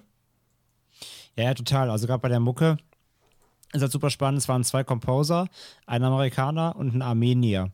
Und ähm, sie hat halt wirklich die Musik eben, sie wollte das möglichst native haben. Und das merkst du, dass sich da halt verschiedene Stile vermischen, dass die halt zusammengearbeitet haben. Jeder hat so das, eben das Beste aus, seinem, aus seiner Nation so reingebracht. Und ähm, das hörst du halt, dass da ganz verschiedene Klänge, auch von der Herangehensweise der Komposition, also was für Instrumente benutzt werden und so weiter. Ähm, das klappt halt super. Und das gleiche passiert auf der visuellen Ebene, wie gesagt, mit der, ähm, wie du gerade, du hast gerade die ganzen Referenzen ja genannt, die sind auf jeden Fall alle drin. Ähm, dieses ganze Nouvelle Vague-Ding komplett, auch was die, auch was die, mal abgesehen jetzt eben von, von dem Girl, ähm, was die Kostüme und so angeht, also die Kleidung, Ja. die die tragen. Ähm, aber dann gleichzeitig eben dieses, diese, diese Western-Stadt anmutend, aber in der Moderne. Also da ist ja alles vermischt. Und ich sag mal so, das hätte auch schief gehen können, aber so viel Stilsicherheit muss man dann hier allen ähm, Ausführenden ähm, zugestehen, dass sie es halt hinbekommen haben, das Ganze harmonisch in Einklang zu bringen, sodass es irgendwie funktioniert. Und ich glaube auch schon trotzdem, dass da die Schwarz-Weiß-Optik hilft. Ja, Also wäre der Film nicht in Schwarz-Weiß, weiß ich nicht, ob der so gut gewirkt hätte, wie es es jetzt tut. wird er nicht, Ähm. weil du kannst dich ja auch daran erinnern, es gibt ja ein paar Szenen, die man sich aufgrund der Behind-the-Scenes-Sachen vorstellen kann, weil wir sie ja, Ja. dort in Farbe gesehen haben teilweise. Ja. Und das hat für mich gar nicht funktioniert. Nee, also nee, das zumindest stimmt. das, was man sich vorstellen konnte darin. Ja. Nee, nee, also es hat auf keinen Fall diese Eleganz und auch nicht diese, ähm, ja, dieses Anmutende und ja, ich glaube auf jeden Fall, also das ist schon ein wichtiger, wichtiger, wichtiges Stilmittel, das Schwarz-Weiß äh, zu wählen. Ähm, ich fand es übrigens auch, äh, eben auch bei Charakteren waren, der, der DJ auf der Party heißt DJ Porno, das fand ich auch ganz, äh, wo beim nächsten Plakat. Das ist der Bruder von Said, Plakat, wahrscheinlich. beim nächsten Plakativen sind. So. Also das mag ich ganz gerne. Also das hat so auch so eine Art Selbstreferenziellheit, Referenzialität. ähm, das mag ich ganz gerne, dass er, dass er da, dass er sich da so ein bisschen ähm, fast schon comichaft ulkig zeigt, so ein bisschen. Ähm, ja, also wie gesagt, audiovisuell äh, ist das Ganze auf jeden Fall super gelungen. Das sehe ich halt auch komplett so. Da, da gibt es eigentlich nichts auszusetzen. Da hatten sie wirklich ein Händchen und das so zusammen zu mixen ähm, ist kreativ und dann irgendwie auch, wie gesagt, mutig. Aber wie gesagt, ohne, ohne die Zielsicherheit wird es ja nicht funktionieren. Von Ja. daher, das ist, das ist also Hut ab so. Und ähm, ja, hatten wir noch was gerade, was passiert Nö. Wir, war, wir waren ja, wir waren ja Ich- bei der. ich hab wir waren noch was für auch bei dich. der, Wir waren jetzt auch bei der. Ja, ich wollte jetzt nochmal auf die Szene eben eingehen, Ja, die wir bitte. gesprochen jetzt hatten. Also die, ähm, wo sie dann bei ihr zu Hause sind. Und ja, also da muss ich gar nicht viel mehr zu sagen. Klar, das ist ein Highlight. Ähm, die ist halt vom, vom, vom Bild, von der Bildsprache her ein Highlight. Die ist von der irgendwie diese, diese Ruhe, aber die Ruhe ist ja eigentlich gar nicht da. Also das Bild sagt eigentlich Ruhe, aber es läuft ja dann halt White Lies und das, das sorgt halt für so eine komische Dissonanz, weil dieser Moment halt, wenn die beiden ja erstmal auch nur stehen bleiben und wirklich nichts machen, der ist halt super magisch. Das ist eigentlich so, also das ist, das ist so der Money-Shot des Films. Ich, ich mochte das, um äh, kurz um Und- einzuwerfen, was Elijah Ja. Wood in dem Interview sagt, dass das Ja. der intensivste Moment auch ist, der Moment vor einer Berührung. Nicht die Berührung Ja, selbst, genau. sondern wirklich, das hat er irgendwie auch klasse gesagt, total. Das stimmt, stimmt. War ein super, war ein super, ähm, war eine super Umschreibung, genau. Diese Elektrizität davor und dieses Aufbauen der Szene, das ist halt super gut. Also das ist halt der, der Money Shot A des Films, wenn sie einfach nur da stehen. Und aber auch der, der, das Highlight eigentlich des Films natürlich, wenn dann, wenn dann die Berührung oder wenn das dann zusammengeht. Das ist halt echt super gut gemacht. Das ist äh, auch das, die ganze, ich liebe ja eh äh, bei dem Film auch der, ähm, die, die ganze Set-Dekoration. Auch wie ihr Zimmer aussieht. Wollen wir das so fast aufmachen mit den Fake-Postern? Ach, die Fake-Poster, ja, das ist halt auch geil. Das ist halt fantastisch. Also wer im Hintergrund mal so ein bisschen guckt, der sieht halt so ähm, aus, teilweise eben auch aus Lizenzgründen eben Fake-Poster von Michael Jacksons Thriller-Album, äh, vom Genau. Madonna und eben auch von den Bee Gees. Und das ist halt lustig, weil äh, sie dann in, ähm, in dieser Featurette auch die Originalposter gezeigt hat, die sie verwendet haben. Und äh, die waren halt nicht echt. Also es ist halt, äh, Michael Jackson trägt halt auf dem Poster das Gesicht von, von Amir Pur. Ähm, bei den Bee Gees ist, äh, ist eben, äh, sind nicht die Bee Gees zu sehen, sondern eben Leute aus der Produktion, eben der, zum Beispiel von Elijah Wood. Das Gesicht ist dann da bei einem von den Bee Gees draufgeklebt und so. Das äh, war echt schon ganz witzig, muss ich sagen. Ja, genau. Also sie haben ein bisschen rumgefotoshoppt, das, was wir quasi heute hier äh, so ein bisschen immer irgendwie auf Social Media machen, ähm, haben sie da halt für den Film gelöst, um da eben keine Markenrechte oder keine Lizenzrechte zu verletzen oder welche jetzt kaufen zu müssen. Ähm, von daher Äh, es fällt halt so im Film nicht auf, aber wenn man da mal reinscrollen würde oder mal so reinzoomen, dann würde man sehen, dass da irgendwelche äh, Fake-Köpfe drauf sitzen. Aber wie gesagt, ich mag die ganze, ich mag die ganze Set-Dekoration einfach generell. Ähm, also nicht nur in der Szene generell, aber in der Szene ist auch irgendwie, äh, hat, es passt halt so zu ihr. Also du nur durch den Raum lernst du sie irgendwie kurz in der Szene besser kennen. Und das ist halt, also mal abgesehen natürlich auch von der Musik, die sie auflegt und so, aber irgendwie der, der, der, das Zimmer davon eher gibt ihr irgendwie, formt ihren Charakter schon ein Stück mehr, allein durch die, durch die reine Anwesenheit. Ähm, das, das, ist, das ist ganz, ganz toll gemacht. Also ja, visuell von der Kameraeinstellung her äh, super gut. Also klar, ähm, ist wirklich mit so, glaube ich, das Highlight des Films, aber einfach da, das, da kann man kaum drüber streiten. Das ist halt einfach ja. Fakt. Es war auch damals im Kino, also ich kann mich erinnern, da war ich wirklich komplett hin und weg und die Szene hat auch nichts verloren seitdem. Ähm, die Vampirin kommt dann in Kontakt mit Atti, die wir ja schon gesehen haben, der Sexworkerin dort, die dort auf den Straßen von Bad City arbeitet. Und äh, ja, da verändert sich auf einmal was, weil bisher war eben The Girl, also die Vampirin, stumm sozusagen für uns und plötzlich redet sie sogar irgendwie zum ersten Mal und sie überreicht Atti auch das Geld, das ihr Said geschuldet hat und ähm, zeigt irgendwie, und das finde ich halt darüber können wir gleich so ein bisschen diskutieren, lässt ein paar Fragen offen, welche Rolle The Girl eigentlich spielt in diesem Szenario, also was sie als Metapher zum Beispiel darstellen soll. Ähm, dazu gleich mehr. Äh, nachts treffen sich dann Arash und die junge Dame am alten Kraftwerk und hier spricht sie auch tatsächlich wieder, wenn auch sehr schüchtern, muss man sagen, die ganze Zeit. Und Arash schenkt die Ohrringe und äh, da gibt es auch eine ganz putzige Szene, weil sie eben keine Ohrlöcher hat und Arash sticht ihr dann die Ohrlöcher mit äh, so einer Sicherheitsnadel dann und sie verrät ihn im Gegenzug, dass sie ja eigentlich so beiläufig irgendwie, dass sie eigentlich total böse ist und schlimme Dinge getan hat. Und das ist halt das Faszinierende daran, dass Arash überhaupt keine Ahnung hat, was es mit der Vampirin auf sich hat. Und er sagt, ja, ich habe auch schlimme Dinge getan. Und?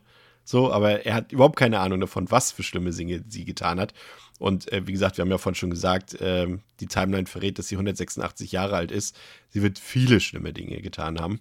Und wir sehen ja hier nur einen Auszug im Film. Und dann sehen wir wieder Arashs Vater, der eben immer noch sehr starke Probleme mit seiner Sucht hat. Er halluziniert und er redet auch mit der Katze, die ihr vorhin schon angesprochen hat. Und es kommt dann zum Streit mit seinem Sohn und dieser schmeißt seinen Vater dann quasi aus dem Haus und äh, auch die Katze aus der Wohnung und dann, ja, merken wir das auch wieder, dass es eben, was Pascal auch gesagt hat, dass es so wenige Figuren gibt, weil diese Figuren, die es gibt, die treffen dann auch immer wieder aufeinander. Und so ist es hier, dass dann Arashs Vater eben mit der Sexworkerin Ati anbandelt und ihr dann äh, ja einen Schuss gibt, also Drogen zuführt gegen deren Willen. Und das ruft dann eben The Girl, also die Vampirin, auf den Plan und sie tötet dann Arashs Vater innerhalb weniger Sekunden, ohne sich auf irgendein, irgendeine Diskussion oder noch ein, ja, ein großes Drama einzulassen. Und das ist halt die Frage. Also, das ist zum einen das, darauf sind wir uns, glaube ich, einig, dass sie als Vampirin bewusst tötet. Also, sie tötet nicht irgendwie aus Blutdurst oder aus Zufall, sondern sie tötet Leute gezielt. Aber warum? Das ist halt die Frage. Was, was stellt sie symbolisch dar, Pascal? Ist sie irgendwie äh, eine Retterin, die Arash irgendwie aus dieser schlechten Welt rausziehen will, weil der einzig Gute ist. Oder beziehungsweise Ati ja auch noch, da hat sie ja auch Mitgefühl und Mitleid. Oder ist sie sowas wie eine, eine feministische Rachefigur? Ist dann doch irgendwie wieder dieses religiöse Thema so ein bisschen da, dass ja, man muss ja dazu sagen, also Frauen werden ja im Iran oder gerade auch in vielen muslimischen Ländern jetzt nicht gerade unbedingt dafür belohnt, wenn sie mal ihre Stimme nutzen. Und sie hier als Vampire nimmt sich einfach das, was sie will. Sei es bei Said, sei es hier bei Arashs Vater und bei Arash ja letztendlich auch. Und wie siehst du das, Pascal? Siehst du da irgendeine tiefe Bedeutung in ihrer Rolle in diesem Szenario? Ja, aber da muss ich jetzt einmal ganz kurz meine Interpretation äh, Gerne. vom Stapel lassen, sonst funktioniert das nicht. Ähm, die ist jetzt auch nicht mega deep und das wird jetzt auch kein krasses Exposé, was ich in diesem Film sehe. Aber so, ich finde halt generell zum Beispiel das Thema Drogen in dem Film ist ja sehr omnipräsent. Also eigentlich hat jede Figur auf die eine oder andere Art und Weise mit Drogen oder irgendeiner Sucht zu tun. Äh, alle, sag ich mal, Antagonisten oder auch der Vater, äh, ja, konsumieren Drogen oder sind süchtig. Und auch Arash ist ja auf, der, auf die eine oder andere Art und Weise jetzt zumindest, sage ich mal, nicht abgeneigt und hat ja dann auch seine Momente, wenn er sich in Anführungszeichen dazu überreden lässt, aus Eitelkeit auch Drogen zu nehmen von dem, ähm, von den Mädels auf der Party.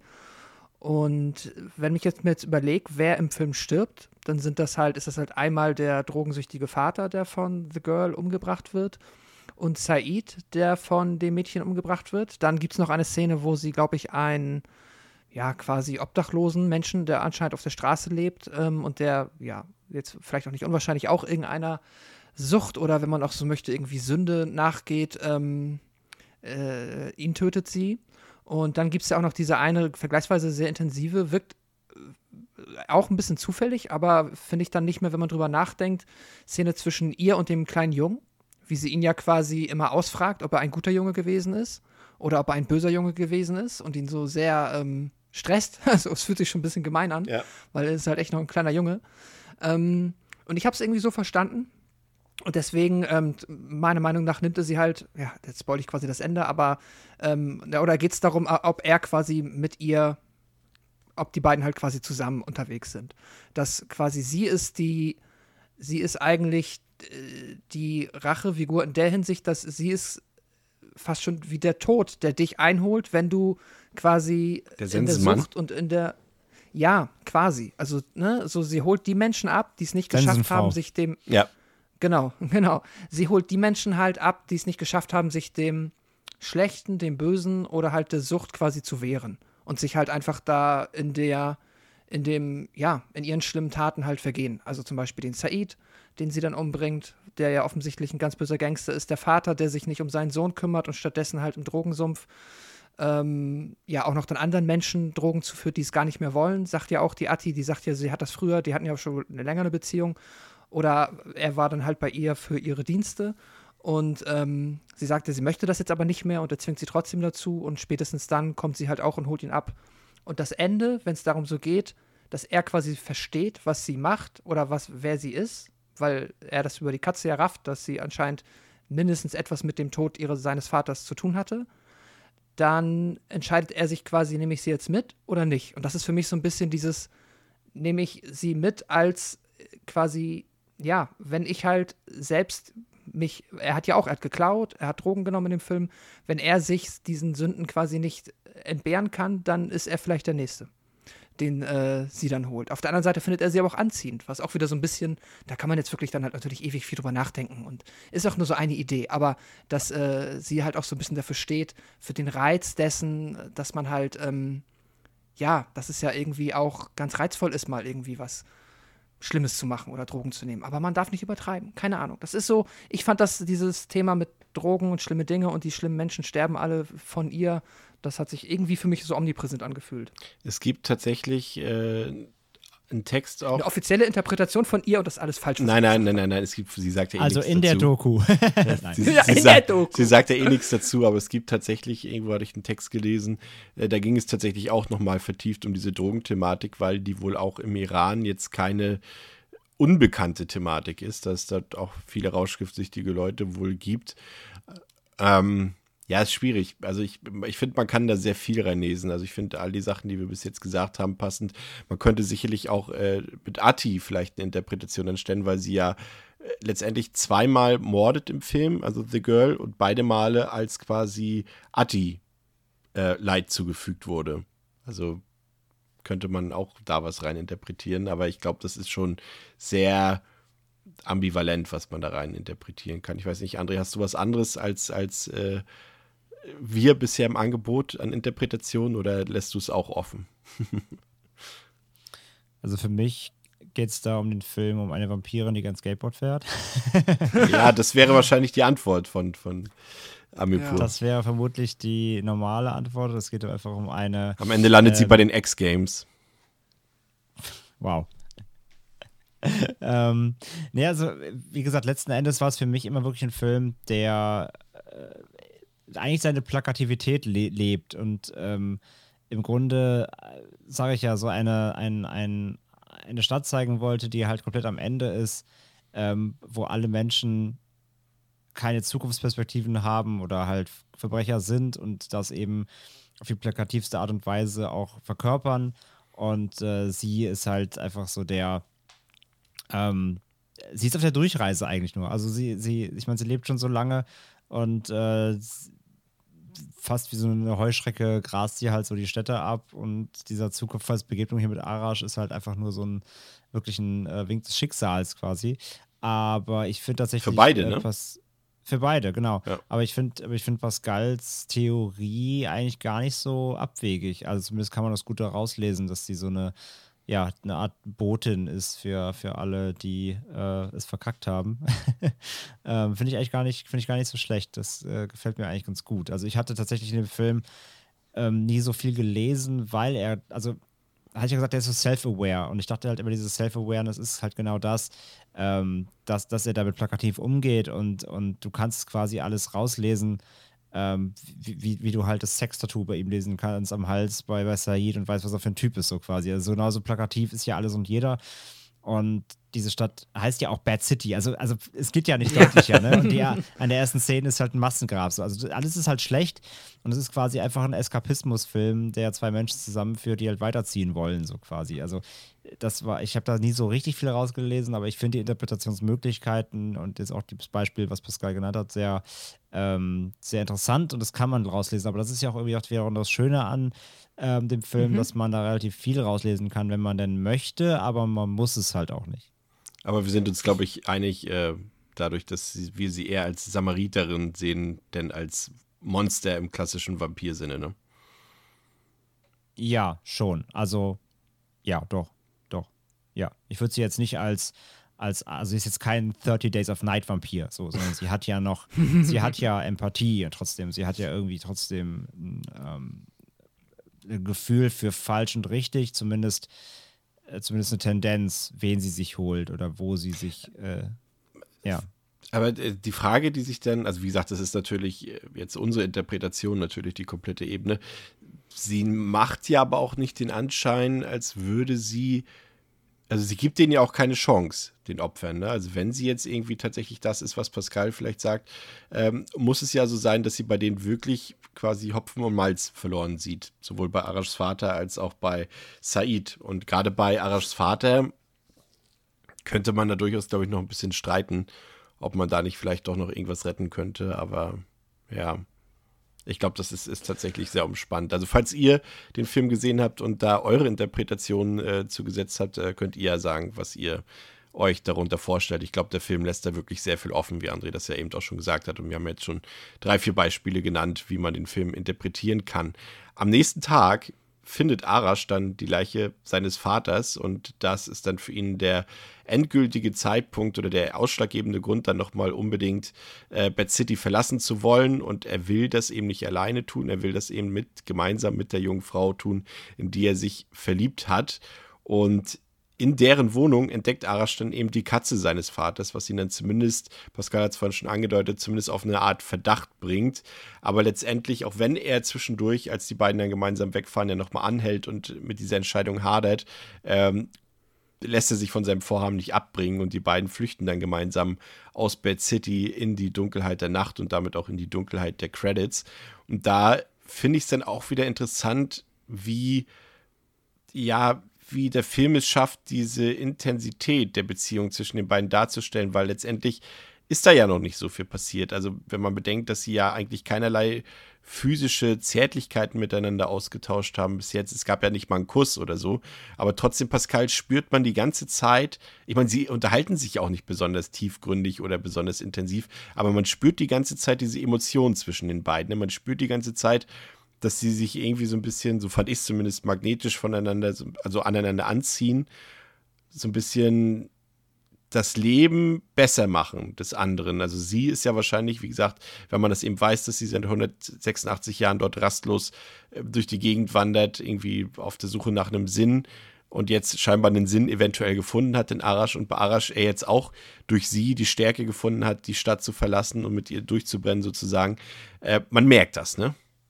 Auch wenn sie eben nicht irgendwie das klassische Romancing miteinander austauschen, wie wir es jetzt äh, schlechte Beispiele Dirty Dancing oder Pretty Woman kennen. Ja, genau. Also die äh, Liebe jetzt äh, von dem, was man sieht, wie sie miteinander umgehen, ist natürlich vergleichsweise harmlos, beziehungsweise, ja, wie du sagst, also da wird jetzt nicht ähm, klassisch dann irgendwie miteinander Händchen halten, damit rumgeknutscht oder so, sondern das passiert offensichtlich alles ähm, stillen Einvernehmen oder im stillen beidseitigen Verständnis, dass man sich wohl sehr mag und sich halt, wie du eben schon gesagt hast, dass die beiden sich voneinander angezogen fühlen. Und ja, ich finde es witzig, wie sie am Ende dann einfach das Auto nehmen und aus Bad City rausfahren. Weil gerade weil es halt so ist, wie wir halt sagen, das ist halt alles so plakativ und die Stadt heißt Bad City. Und das ist so ein bisschen wie. Della Morte, Della Jetzt wird es More. auf einmal so einfach. Der, das Ende Ja, von Della Morte, es Della More hätte es ja auch irgendwie sein können, dass am Ende irgendwas noch verhindert, Ja. dass sie da rauskommen, weil Es die Stadt ja eben Ja. fiktiv ist sozusagen. Genau, aber deswegen ist es trotzdem, fühlt es sich so an, wie als wäre es jetzt erst ein Punkt erreicht, wo sie das hätten machen können. Oder er ist viel, also vielleicht Ja, ja, hat Arash genau. das hätte machen können, weil sonst, ne, ich meine, er hatte das Auto schon und es klingt ja, es wirkt auf einmal so trivial, so das ist Bad City, ja, fahr halt zu Good City. So, die ist ja vielleicht auch irgendwo und deswegen wirkt es jetzt so wie, okay, aber er muss, oder er muss sie nicht mitnehmen, aber er nimmt sie mit und vielleicht nimmt er dann auch ein Stück von Bad City mit, I don't know. Aber ich mag ähm, das generell, finde ich es ganz ich glaube, das Eleganteste daran finde ich, dass es sich, es fühlt sich irgendwie wie ein Happy End an, aber irgendwie auch nicht. Keine Ahnung. Ich, ich finde es halt interessant äh, an dieser Stelle, dass, also es ist ja so viel Schlechtes, was eben im Bad City passiert und Arash hätte ja schon genug Anlässe gehabt, wahrscheinlich die Stadt zu verlassen, aber dass jetzt quasi zum ersten Mal was Gutes passiert und es muss nicht mal, wie gesagt, deswegen finde ich es halt, halt auch gut dargestellt, es muss jetzt nicht irgendwie schon ähm, da zu großen Zärtlichkeiten, zu großen Küssen oder zumindest physischen Zärtlichkeiten kommen, äh, damit Arash erkennt, äh, dass es jetzt ein Grund ist, wirklich dort wegzugehen. Es reicht, das minimal Positive, das passiert, reicht in so einer Stadt wie Bad City schon aus, damit der Held mit der Heldin endlich den, die, die, wie sagt man, den Entschluss fest, die Stadt zu verlassen. Und das finde ich halt äh, auch ziemlich gelungen an der ganzen Sache irgendwie. Und das äh, passt irgendwie auch ähm, so ein bisschen zu diesem Dualismus auch in, in dieser Geschichte, dieses Schwarz und Weiß in der Optik. Und hier ist es auch eben äh, Bad City, wo eben immer nur Dunkelheit herrscht. Wir sehen ja auch Bad City sehr viel im Dunkeln, immer gerade wenn wir da an diese Kraftwerke denken, an diese, und diese Ölfelder, das ist immer alles im Dunkeln gezeigt. Und dass das eben so eine Liebe eben dann das Ganze dann doch irgendwie so ein bisschen erhellen, fand ich, André. Also auch ein, gutes Ende irgendwie. Ja, nee, das Ende, das Ende gefällt mir eigentlich auch ganz gut, weil, also, es endet halt dann auch schon so kohärent zum Film. Ähm, es endet halt.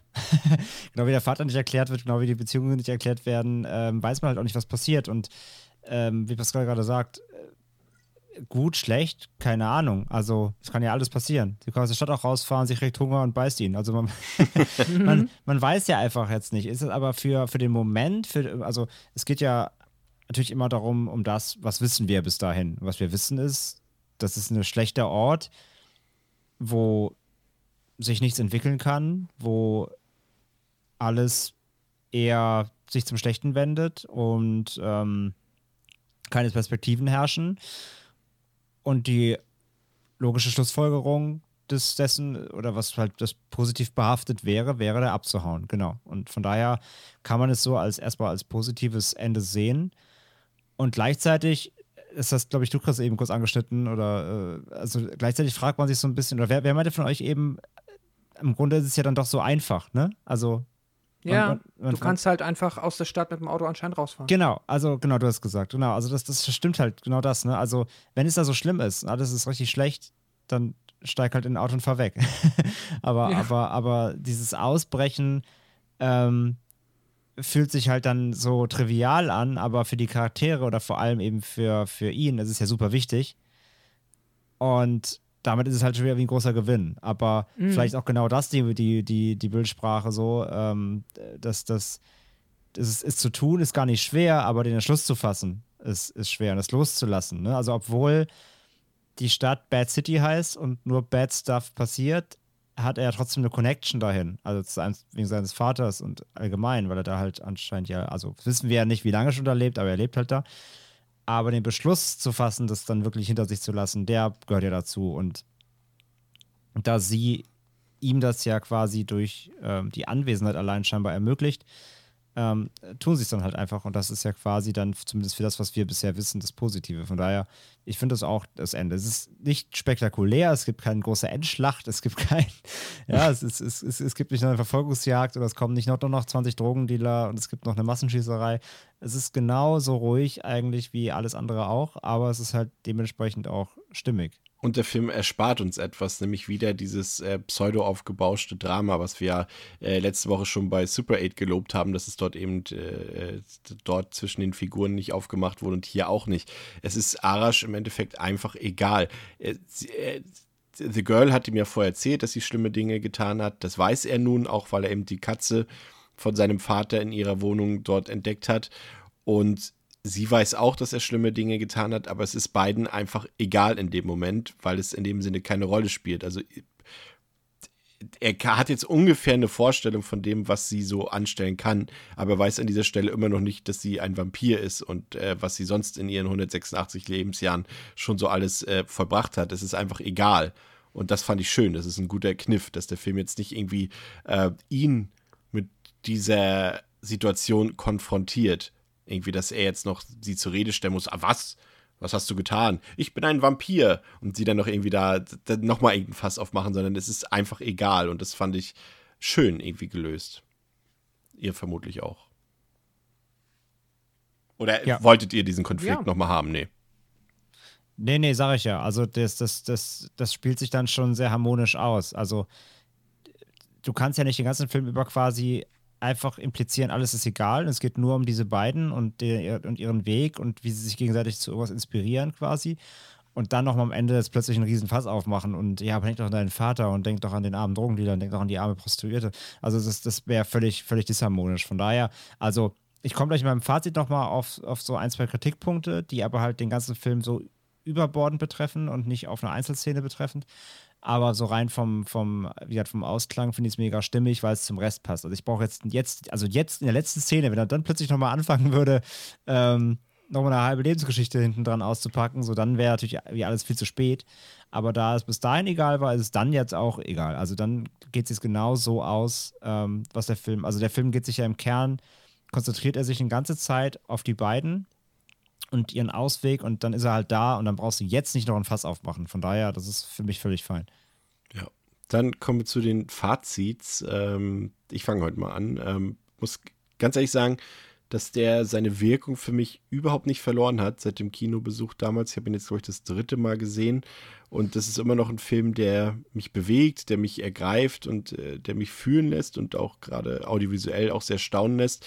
Und der hat so auch alle Emotionen für mich durchmachen äh, lassen. Also ich habe gelacht äh, in dieser Mittelpassage dort. Ich habe auch mitgelitten mit den Figuren. Ich habe auch mit dem Vater von äh, von Arash äh, mitgelitten, auch wenn das natürlich eine schlechte Figur ist, charakterlich und so weiter. Aber trotzdem haben mich diese Szenen berührt und ich war da übrigens auch sehr überrascht. Äh, wie gesagt, äh, man kennt eben Marshall, man ist eben aus How I Met Your Mother und dass er dann so eine so eine tolle Leistung da auch äh, abliefert, muss man ja ganz ehrlich auch sagen. Ähm, hat mich emotional auch sehr mitgenommen. Ich will jetzt nicht sagen, weil es ist ja, letztendlich ist es ja in dem Sinne ein Horrorfilm. Er hat mich schon, es gibt Sequenzen, die so optisch gestaltet sind, dass sie schaurig sind, ähm, aber so richtig Horror, Grusel will ich mal außen vor lassen. Aber das ist auch nicht das, was der Film uns verkaufen will. Das ist es ganz einfach nicht. Ähm, es ist letztendlich, wenn man so will, irgendwie ja schon eine reine Liebesgeschichte. Das sagt ja André, du kannst dich vielleicht erinnern, äh, sagt Amipur auch, dass es ja auch ein Faible von ihr ist, die großen Liebesgeschichten und dass sie das auch gerne da zum Ausdruck bringen wollte. Mhm. Und äh, ich selbst war auch verliebt in diese Figuren. Also Pascal hat es ja vorhin schon gesagt, bei Arash gleich, das war nach wenigen Minuten, war, war die Sympathien da. Und bei The Girl ist es auch der Fall gewesen und dafür brauchen sie auch nicht wirklich viele Worte. Es sind so diese kleinen Geschichten, es sind diese Bilder, die der Film erzeugt und, und das reicht dann noch aus. Und äh, das eben so diese Leute, das sind Außenseiter, das sind Verlierer, das sind Leute, die teilweise die Hoffnung auf eine bessere Zukunft aufgegeben haben, aber dann eben einige Figuren auch wiederum nicht. Das ist eine Geschichte von Sehnsucht, von Verlust, von Trauer und auch so dieses, wie, diese, wie, wie The Girl dann eben auch durch diese Stadt zieht und alle Figuren begegnen diesem mysteriösen Mädchen. Ähm, das dann eben mal zu Fuß oder mal auf dem Skateboard durch die Stadt geistert. Und immer wieder diese Frage, die wir ja vor uns, uns auch gestellt haben, das ist ja eine Interpretationsfrage, ist sie eine Samariterin, ist sie ein Monster? Und jede Figur hat eben ihre eigenen Erfahrungen mit dieser jungen Frau und da steckt sehr viel drin. Also wie gesagt, äh, für mich auch das Highlight des Films haben wir eindeutig herauskristallisiert, auch ist eben diese bewegende Liebesszene dort in der Wohnung des Vampirmädchens. Das war damals wie heute eine der intensivsten Filmszenen, die ich tatsächlich überhaupt je gesehen habe. Äh, dieser eine Song, diese zwei Menschen oder Mensch und Vampir und diese ganzen unausgesprochenen Emotionen, die zwischen denen sind, das kann man teilweise wirklich nicht mehr besser machen, als es diese Szene äh, gemacht hat. Und dafür sorgen eben auch diese Schwarz-Weiß-Bilder, darüber haben wir schon alles gesagt. Auch Bad City, wie man mit wenig Budget auch einfach so eine Stadt porträtieren kann, die dann eben nicht wirkt wie eine echte Stadt, obwohl es irgendwo in Kalifornien gedreht wurde. Das ähm, zeigt dann eben auch, dass die Regisseurin wirklich äh, viel Talent hat, auch wenn sie es mit ihren mit ihrem Nachfolgefilm jetzt nicht so unter Beweis gestellt hat, aber das kann ja alles noch kommen. Also muss ich sagen, ähm, nimmt mich als Zuschauer gefangen, nimmt die Leinwand gefangen, das ist betörendes Kino, hat, äh, wenn man will, schöne Botschaften, wenn man nicht will, ist es immer noch ein sehr guter Film, der mich nach wie vor begeistert und äh, ja, für Begeisterung und Tränen gleichzeitig sorgt. Wer den Film noch nicht gesehen hat, das ist wirklich eine echte Erfahrung. Man sollte den auf jeden Fall gesehen haben. Und äh, für mich, wie schon in der letzten Woche, gibt es äh, viereinhalb von fünf. Überschwänglich. Vielleicht zu überschwänglich, ich weiß es nicht. Ähm, deswegen gebe ich erstmal ab an André, der jetzt erstmal meine Euphorie wieder ein bisschen down to earth bringen kann, vermutlich. ja, danke für dein Fazit. Ähm, ich, du hast am Anfang im Vorgespräch, hast du noch gesagt, ich hätte den Film abgewertet. Ich habe gerade nochmal nachgeguckt, das stimmt übrigens nicht. Ich habe dem auch damals die gleiche Wertung ah, okay. wie heute. Denn äh, ich, ähm, ja, ich mag den Film immer noch. Ich mochte ihn damals im Kino. Ähm, Im Kino hatte er auch nochmal eine andere Wirkung als jetzt im Heimkino, weil das ist ein Leinwandfilm, weil der hat einfach diese unfassbar tolle Ästhetik, er hat die tollen Bilder. Also da gibt es keine Diskussion. Das äh, sieht alles toll aus. Es ist wunderschön geschossen. Ähm, egal ob die, die, diese dunklen Bilder auf den Straßen, äh, diese ruhigen Kamerafahrten, wenn eben unser Girl jemanden verfolgt in ihrem äh, Gewand und äh, egal ob auf dieser Party, egal ob in einem Zimmer, äh, die Bildsprache ist halt super stark und stilsicher, also da kann man wirklich kein, gar keinem irgendeinen Vorwurf machen, das ist fantastisch. Auch wenn, wie gesagt, die Entscheidung, das Schwarz-Weiß zu drehen, auf jeden Fall dem Film definitiv einen Gefallen tut. Also das passt auch alles perfekt zusammen, äh, zusammen mit eben diesem ähm, dem Setting und den verschiedenen Einflüssen darin also da äh, gibt es wirklich ähm, nichts auszusetzen. Das macht viel her und äh, auf der Leinwand macht es viel her, aber auch zu Hause kann man sich das immer noch äh, sehr, sehr schön anschauen. Mhm. Genauso ist die Grundidee des Films wunderbar. Also ich finde einfach die Simplizität eigentlich ähm, gut und positiv. Ich mag halt, wie gesagt, diesen plakativen Ansatz. Es ist alles so als, ja, fast schon äh, Metapher an sich äh, umzusetzen. Also du hast halt wieder diese Charaktere, die einfach Abbilder sind ähm, einer Gesellschaft und mit denen halt die Regisseurin hier den ja, Kontext setzen will und die, die äh, einfach einordnen will, wo wir uns befinden. Das funktioniert auch alles, auch alles äh, toll. Ähm, und von der Idee her mag ich das einfach sehr gerne und ähm, gerade auch, ich bin sehr gespannt auf, auf Pascals Fazit, weil, wie gesagt, ich habe jetzt schon rausgehört, natürlich ähm, durch diesen First-Time-Watch hat der Film, glaube ich, eine andere Schwingung nochmal. Weil ich habe ihn jetzt das zweite Mal gesehen und ich hatte beim ersten Mal schon so ein, zwei Dinge, die ich halt nicht ganz rund fand und die sind mir leider halt jetzt beim zweiten Mal noch mehr aufgefallen. Denn in dieser ganzen Simplizität, Pascal meinte vorhin eben, er hätte halt von er hätte gar keine weiteren Einblicke gebraucht, er braucht keinen Flashbacks vom Vater und er braucht keine mehr Details. Und jetzt beim zweiten Mal ist mir doch leider aufgefallen, dass mir das Ganze doch tatsächlich ein Stück zu simpel ist. Also das, ich habe ihm damals halt dreieinhalb gegeben nach dem Kino und ähm, es war halt aufgrund der Tatsache, dass er mir ähm, aufgrund seiner Langsamkeit natürlich insgesamt gerade in der zweiten Filmhälfte ähm, so ein bisschen an Zugkraft verliert. Und das ist mir jetzt beim zweiten Mal leider echt noch mal ein Stück mehr aufgefallen. Ich glaube, ich, mir hätte der Film noch ein bisschen besser gefallen, wenn, wir, wenn, wenn der Film genau das nicht so krass machen würde, was wir am Anfang über die Regisseurin gesagt haben, was eben, vor allem Chris hat es vor allem gesagt, was in dieser Doku so rauskommt. Sie ist halt sehr arzi. Und das davon tropft der Film halt. und das ist an sich okay, aber mir ist es tatsächlich jetzt gerade in der zweiten Hälfte, wenn wir irgendwie das Setting kennen, wenn wir sie kennen, wenn wir erkannt haben, wie der Film funktioniert, dann kommt da leider nicht mehr so viel mehr. Und das ist so an sich okay, wenn du den Film einfach nur für sich wirken lassen willst. Aber jetzt beim zweiten Mal hat der Sog da auch bei mir nicht so ganz funktioniert. Und dann fehlt mir so ein bisschen Fleisch an dem Film. Dann fehlt mir doch so ein bisschen mehr ähm, Ausgefeiltheit, doch ein bisschen vielleicht doch mehr Erzählung, ein bisschen mehr Wissen über das alles. Und wie gesagt, vielleicht ist es echt leider so ein Fluch des Rewatchs. Ähm, deswegen bin ich mal gespannt, auch dann, was Pascal gleich sagen wird, aber vor allem auch, was er vielleicht mal sagen wird, wenn du den Film irgendwann nochmal guckst. Ähm, mir ist es leider echt im Rewatch nochmal mehr aufgefallen, dass dem Film mir letzten Endes, deswegen sage ich, ich kann es nicht mal auf eine, eine Szene versteifen, weil würdest du mir jede Szene einzeln im Film zeigen, sage ich jedes Mal geil.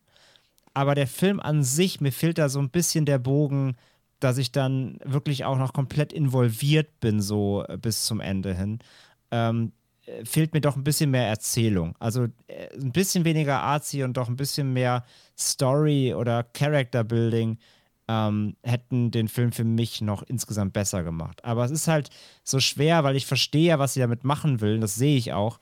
Aber es funktioniert für mich halt nicht. Ähm, und das ist halt der Punkt. Von daher, ähm, ich bleibe halt dabei. Ich gebe dem dreieinhalb.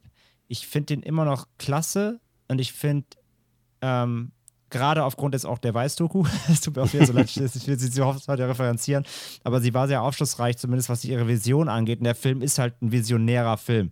Und das glaube ich ihr. Und ich verstehe das, was sie da gemacht hat. Und ich kaufe ihr ab, dass sie es mit Herzblut gemacht hat. Aber als Film, Film, beim zweiten Mal nicht im Kino, ohne die frischen, neuen Eindrücke, ähm, hat er mir zwar nicht verloren, aber es hat bei, bei mir kamen jetzt noch stärker die Probleme raus, die ich damals schon irgendwie mitgeschwingen sehen habe.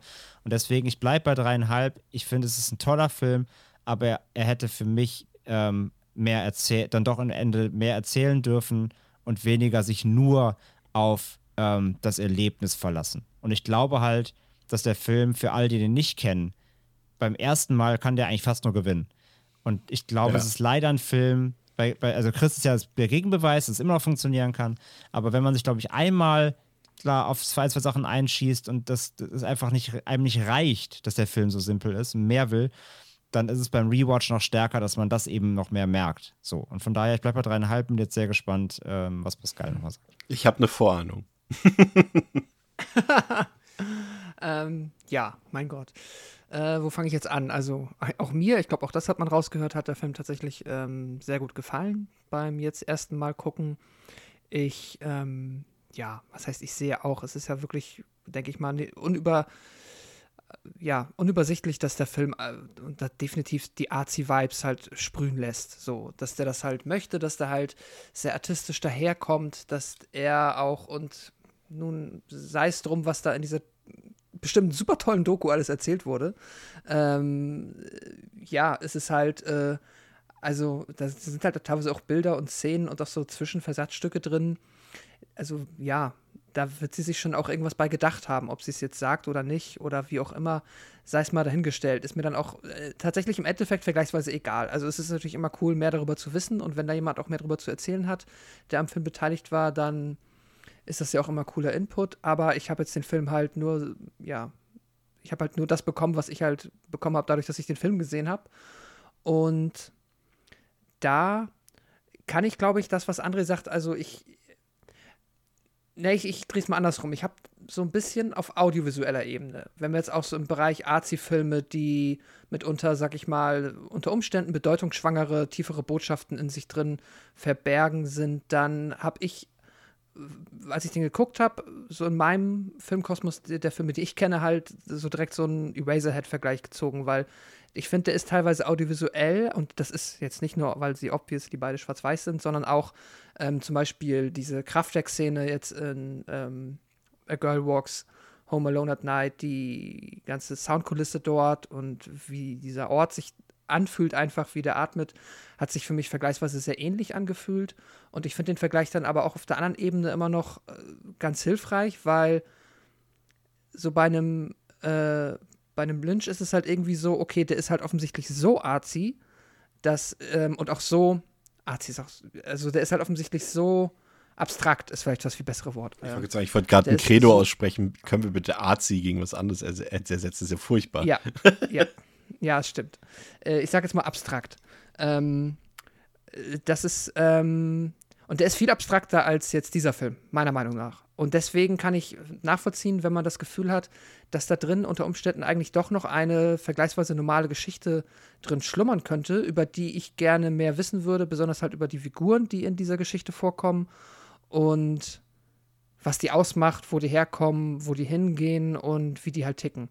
Und da ist der Film halt ein bisschen mehr auf der normalen Seite. Und deswegen kann ich nachvollziehen, wenn man da sich ein bisschen ähm, mehr erhofft, gerade wenn man den Film dann öfter gesehen hat und jetzt halt natürlich dann unter Umständen, bei Chris hat es funktioniert, ähm, dann halt auch von der Audiovisualität zumindest nicht mehr überrascht ist. So, man bekommt, was man schon mal kennt, man hat es schon mal erwartet, äh, schon mal gesehen. Ähm, ja. Aber für mich, äh, ich habe dann halt vergleichsweise schnell halt für mich einfach da den, die Geschichte ist, äh, also ja, es ist mehr ein symbolischer Film als ein Film, der mir eine Geschichte erzählt. So funktioniert der Film für mich und deswegen habe ich ihn dann eher über die Symboliken genossen und über die Metaphern, die da drin schlummern mögen oder auch nicht. Das gehört dann, finde ich, immer dazu, dass man sich da halt dann selbst irgendwie was rauszieht, ein bisschen drüber nachdenkt und dann vielleicht was drin findet, was einem gefällt. Das ja, reicht dann für mich auch vollkommen. Das hat der Film auch mir geboten, das konnte ich machen, das war cool. Er sieht wunderbar aus, er hat einen famosen Soundtrack, der ähm, ja, wirklich grandios ist. Alleine dafür, finde ich, lohnt sich schon. Und ja, ich habe ihm jetzt äh, deine Vermutung abermals richtig, Chris, äh, als hättest du es vorher gewusst. Ähm, äh, abermals, die Wahrheit liegt in der goldenen Mitte. Das ist jetzt ein Zitat, dass ich das schon zum zweiten miteinander bemühen kann. Äh, vier Sterne von mir.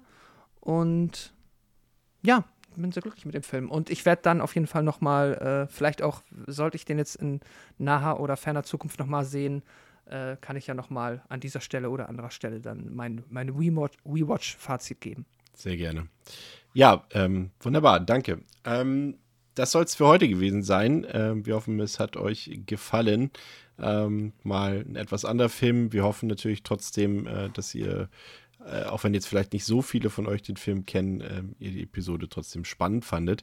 Ähm, etwas ich bin mir ziemlich sicher, dass in unserer nächsten Episode auf jeden Fall wieder jeder auf, seinen, auf seine Kosten kommen wird, denn wir haben uns ein Franchise vorgenommen, das ich bin mir nicht sicher, ob es jetzt diese Runde, die wir hier zu dritt haben, Spalt wird, aber generell äh, ist es schon ein Spalt der Franchise, denn wir reden über die Videospieladaptionen und alle Sequels, die dazugehören von Paul W. S. Andersons waren das jetzt die richtigen Kürzel? Man muss ja die Andersons, äh, ja, der eine ist Wes Anderson, das ist Paul, Paul W.S. Mhm. Anderson ist richtig, genau. Wollen wir mal jetzt keine, nicht mehr Kunst unterstellen als, als notwendig. Äh, über sein, seine Resident Evil-Filme reden wir. Und ähm, das ist fast eine Drohung, könnte man sagen. Ich bin mir nicht so sicher. Also ich habe auf jeden Fall wieder tierisch Angst davor. Ähm, warum, das erzähle ich dann in der nächsten Woche. Ich weiß nicht, wie es den anderen geht. Äh, Pascal, wir haben uns ja schon drüber unterhalten. Äh, die sind nur ein paar Filme bisher geläufig aus dem Franchise, ne? Ja, also wenn ich jetzt nicht den zweiten in meinem Kopf in zwei Filme aufgeteilt habe, dann kenne ich die ersten drei. Ja. Das heißt, äh, aber vielleicht. The best is yet to come, sage ich mal. Ja, sehr gut. Aber manche würden halt auch sagen, the worst is yet to come. Ich weiß nicht, wie es bei André aussieht. Ähm, ich kenne, glaube ich, alle bis auf einen. Ich glaube, den letzten habe ich nicht gesehen bisher. Dann, ist, ähm, dann gilt für dich The Worst is yet to come. Und, und ich sag mal so, die, ja, ich sehe die Reihe sehr mixed. Also es wird spannend. Ja. Ich bin sehr gespannt, halt wirklich, ob sich unsere Geschmäcker da innerhalb der Reihe dann doch unterscheiden. Ja. Also freut euch drauf, das wird wieder lang und äh, bunt und laut. Und äh, bevor jetzt irgendein Klugscheißer sagt, sie sind gar nicht alle von Paul W.S. Anderson, das weiß ich auch selbst. Also, bis zur nächsten Woche bei Devils and Demons mit Pascal, André und mir, Chris. Haut rein. Ciao. Tschüss. Tschüss.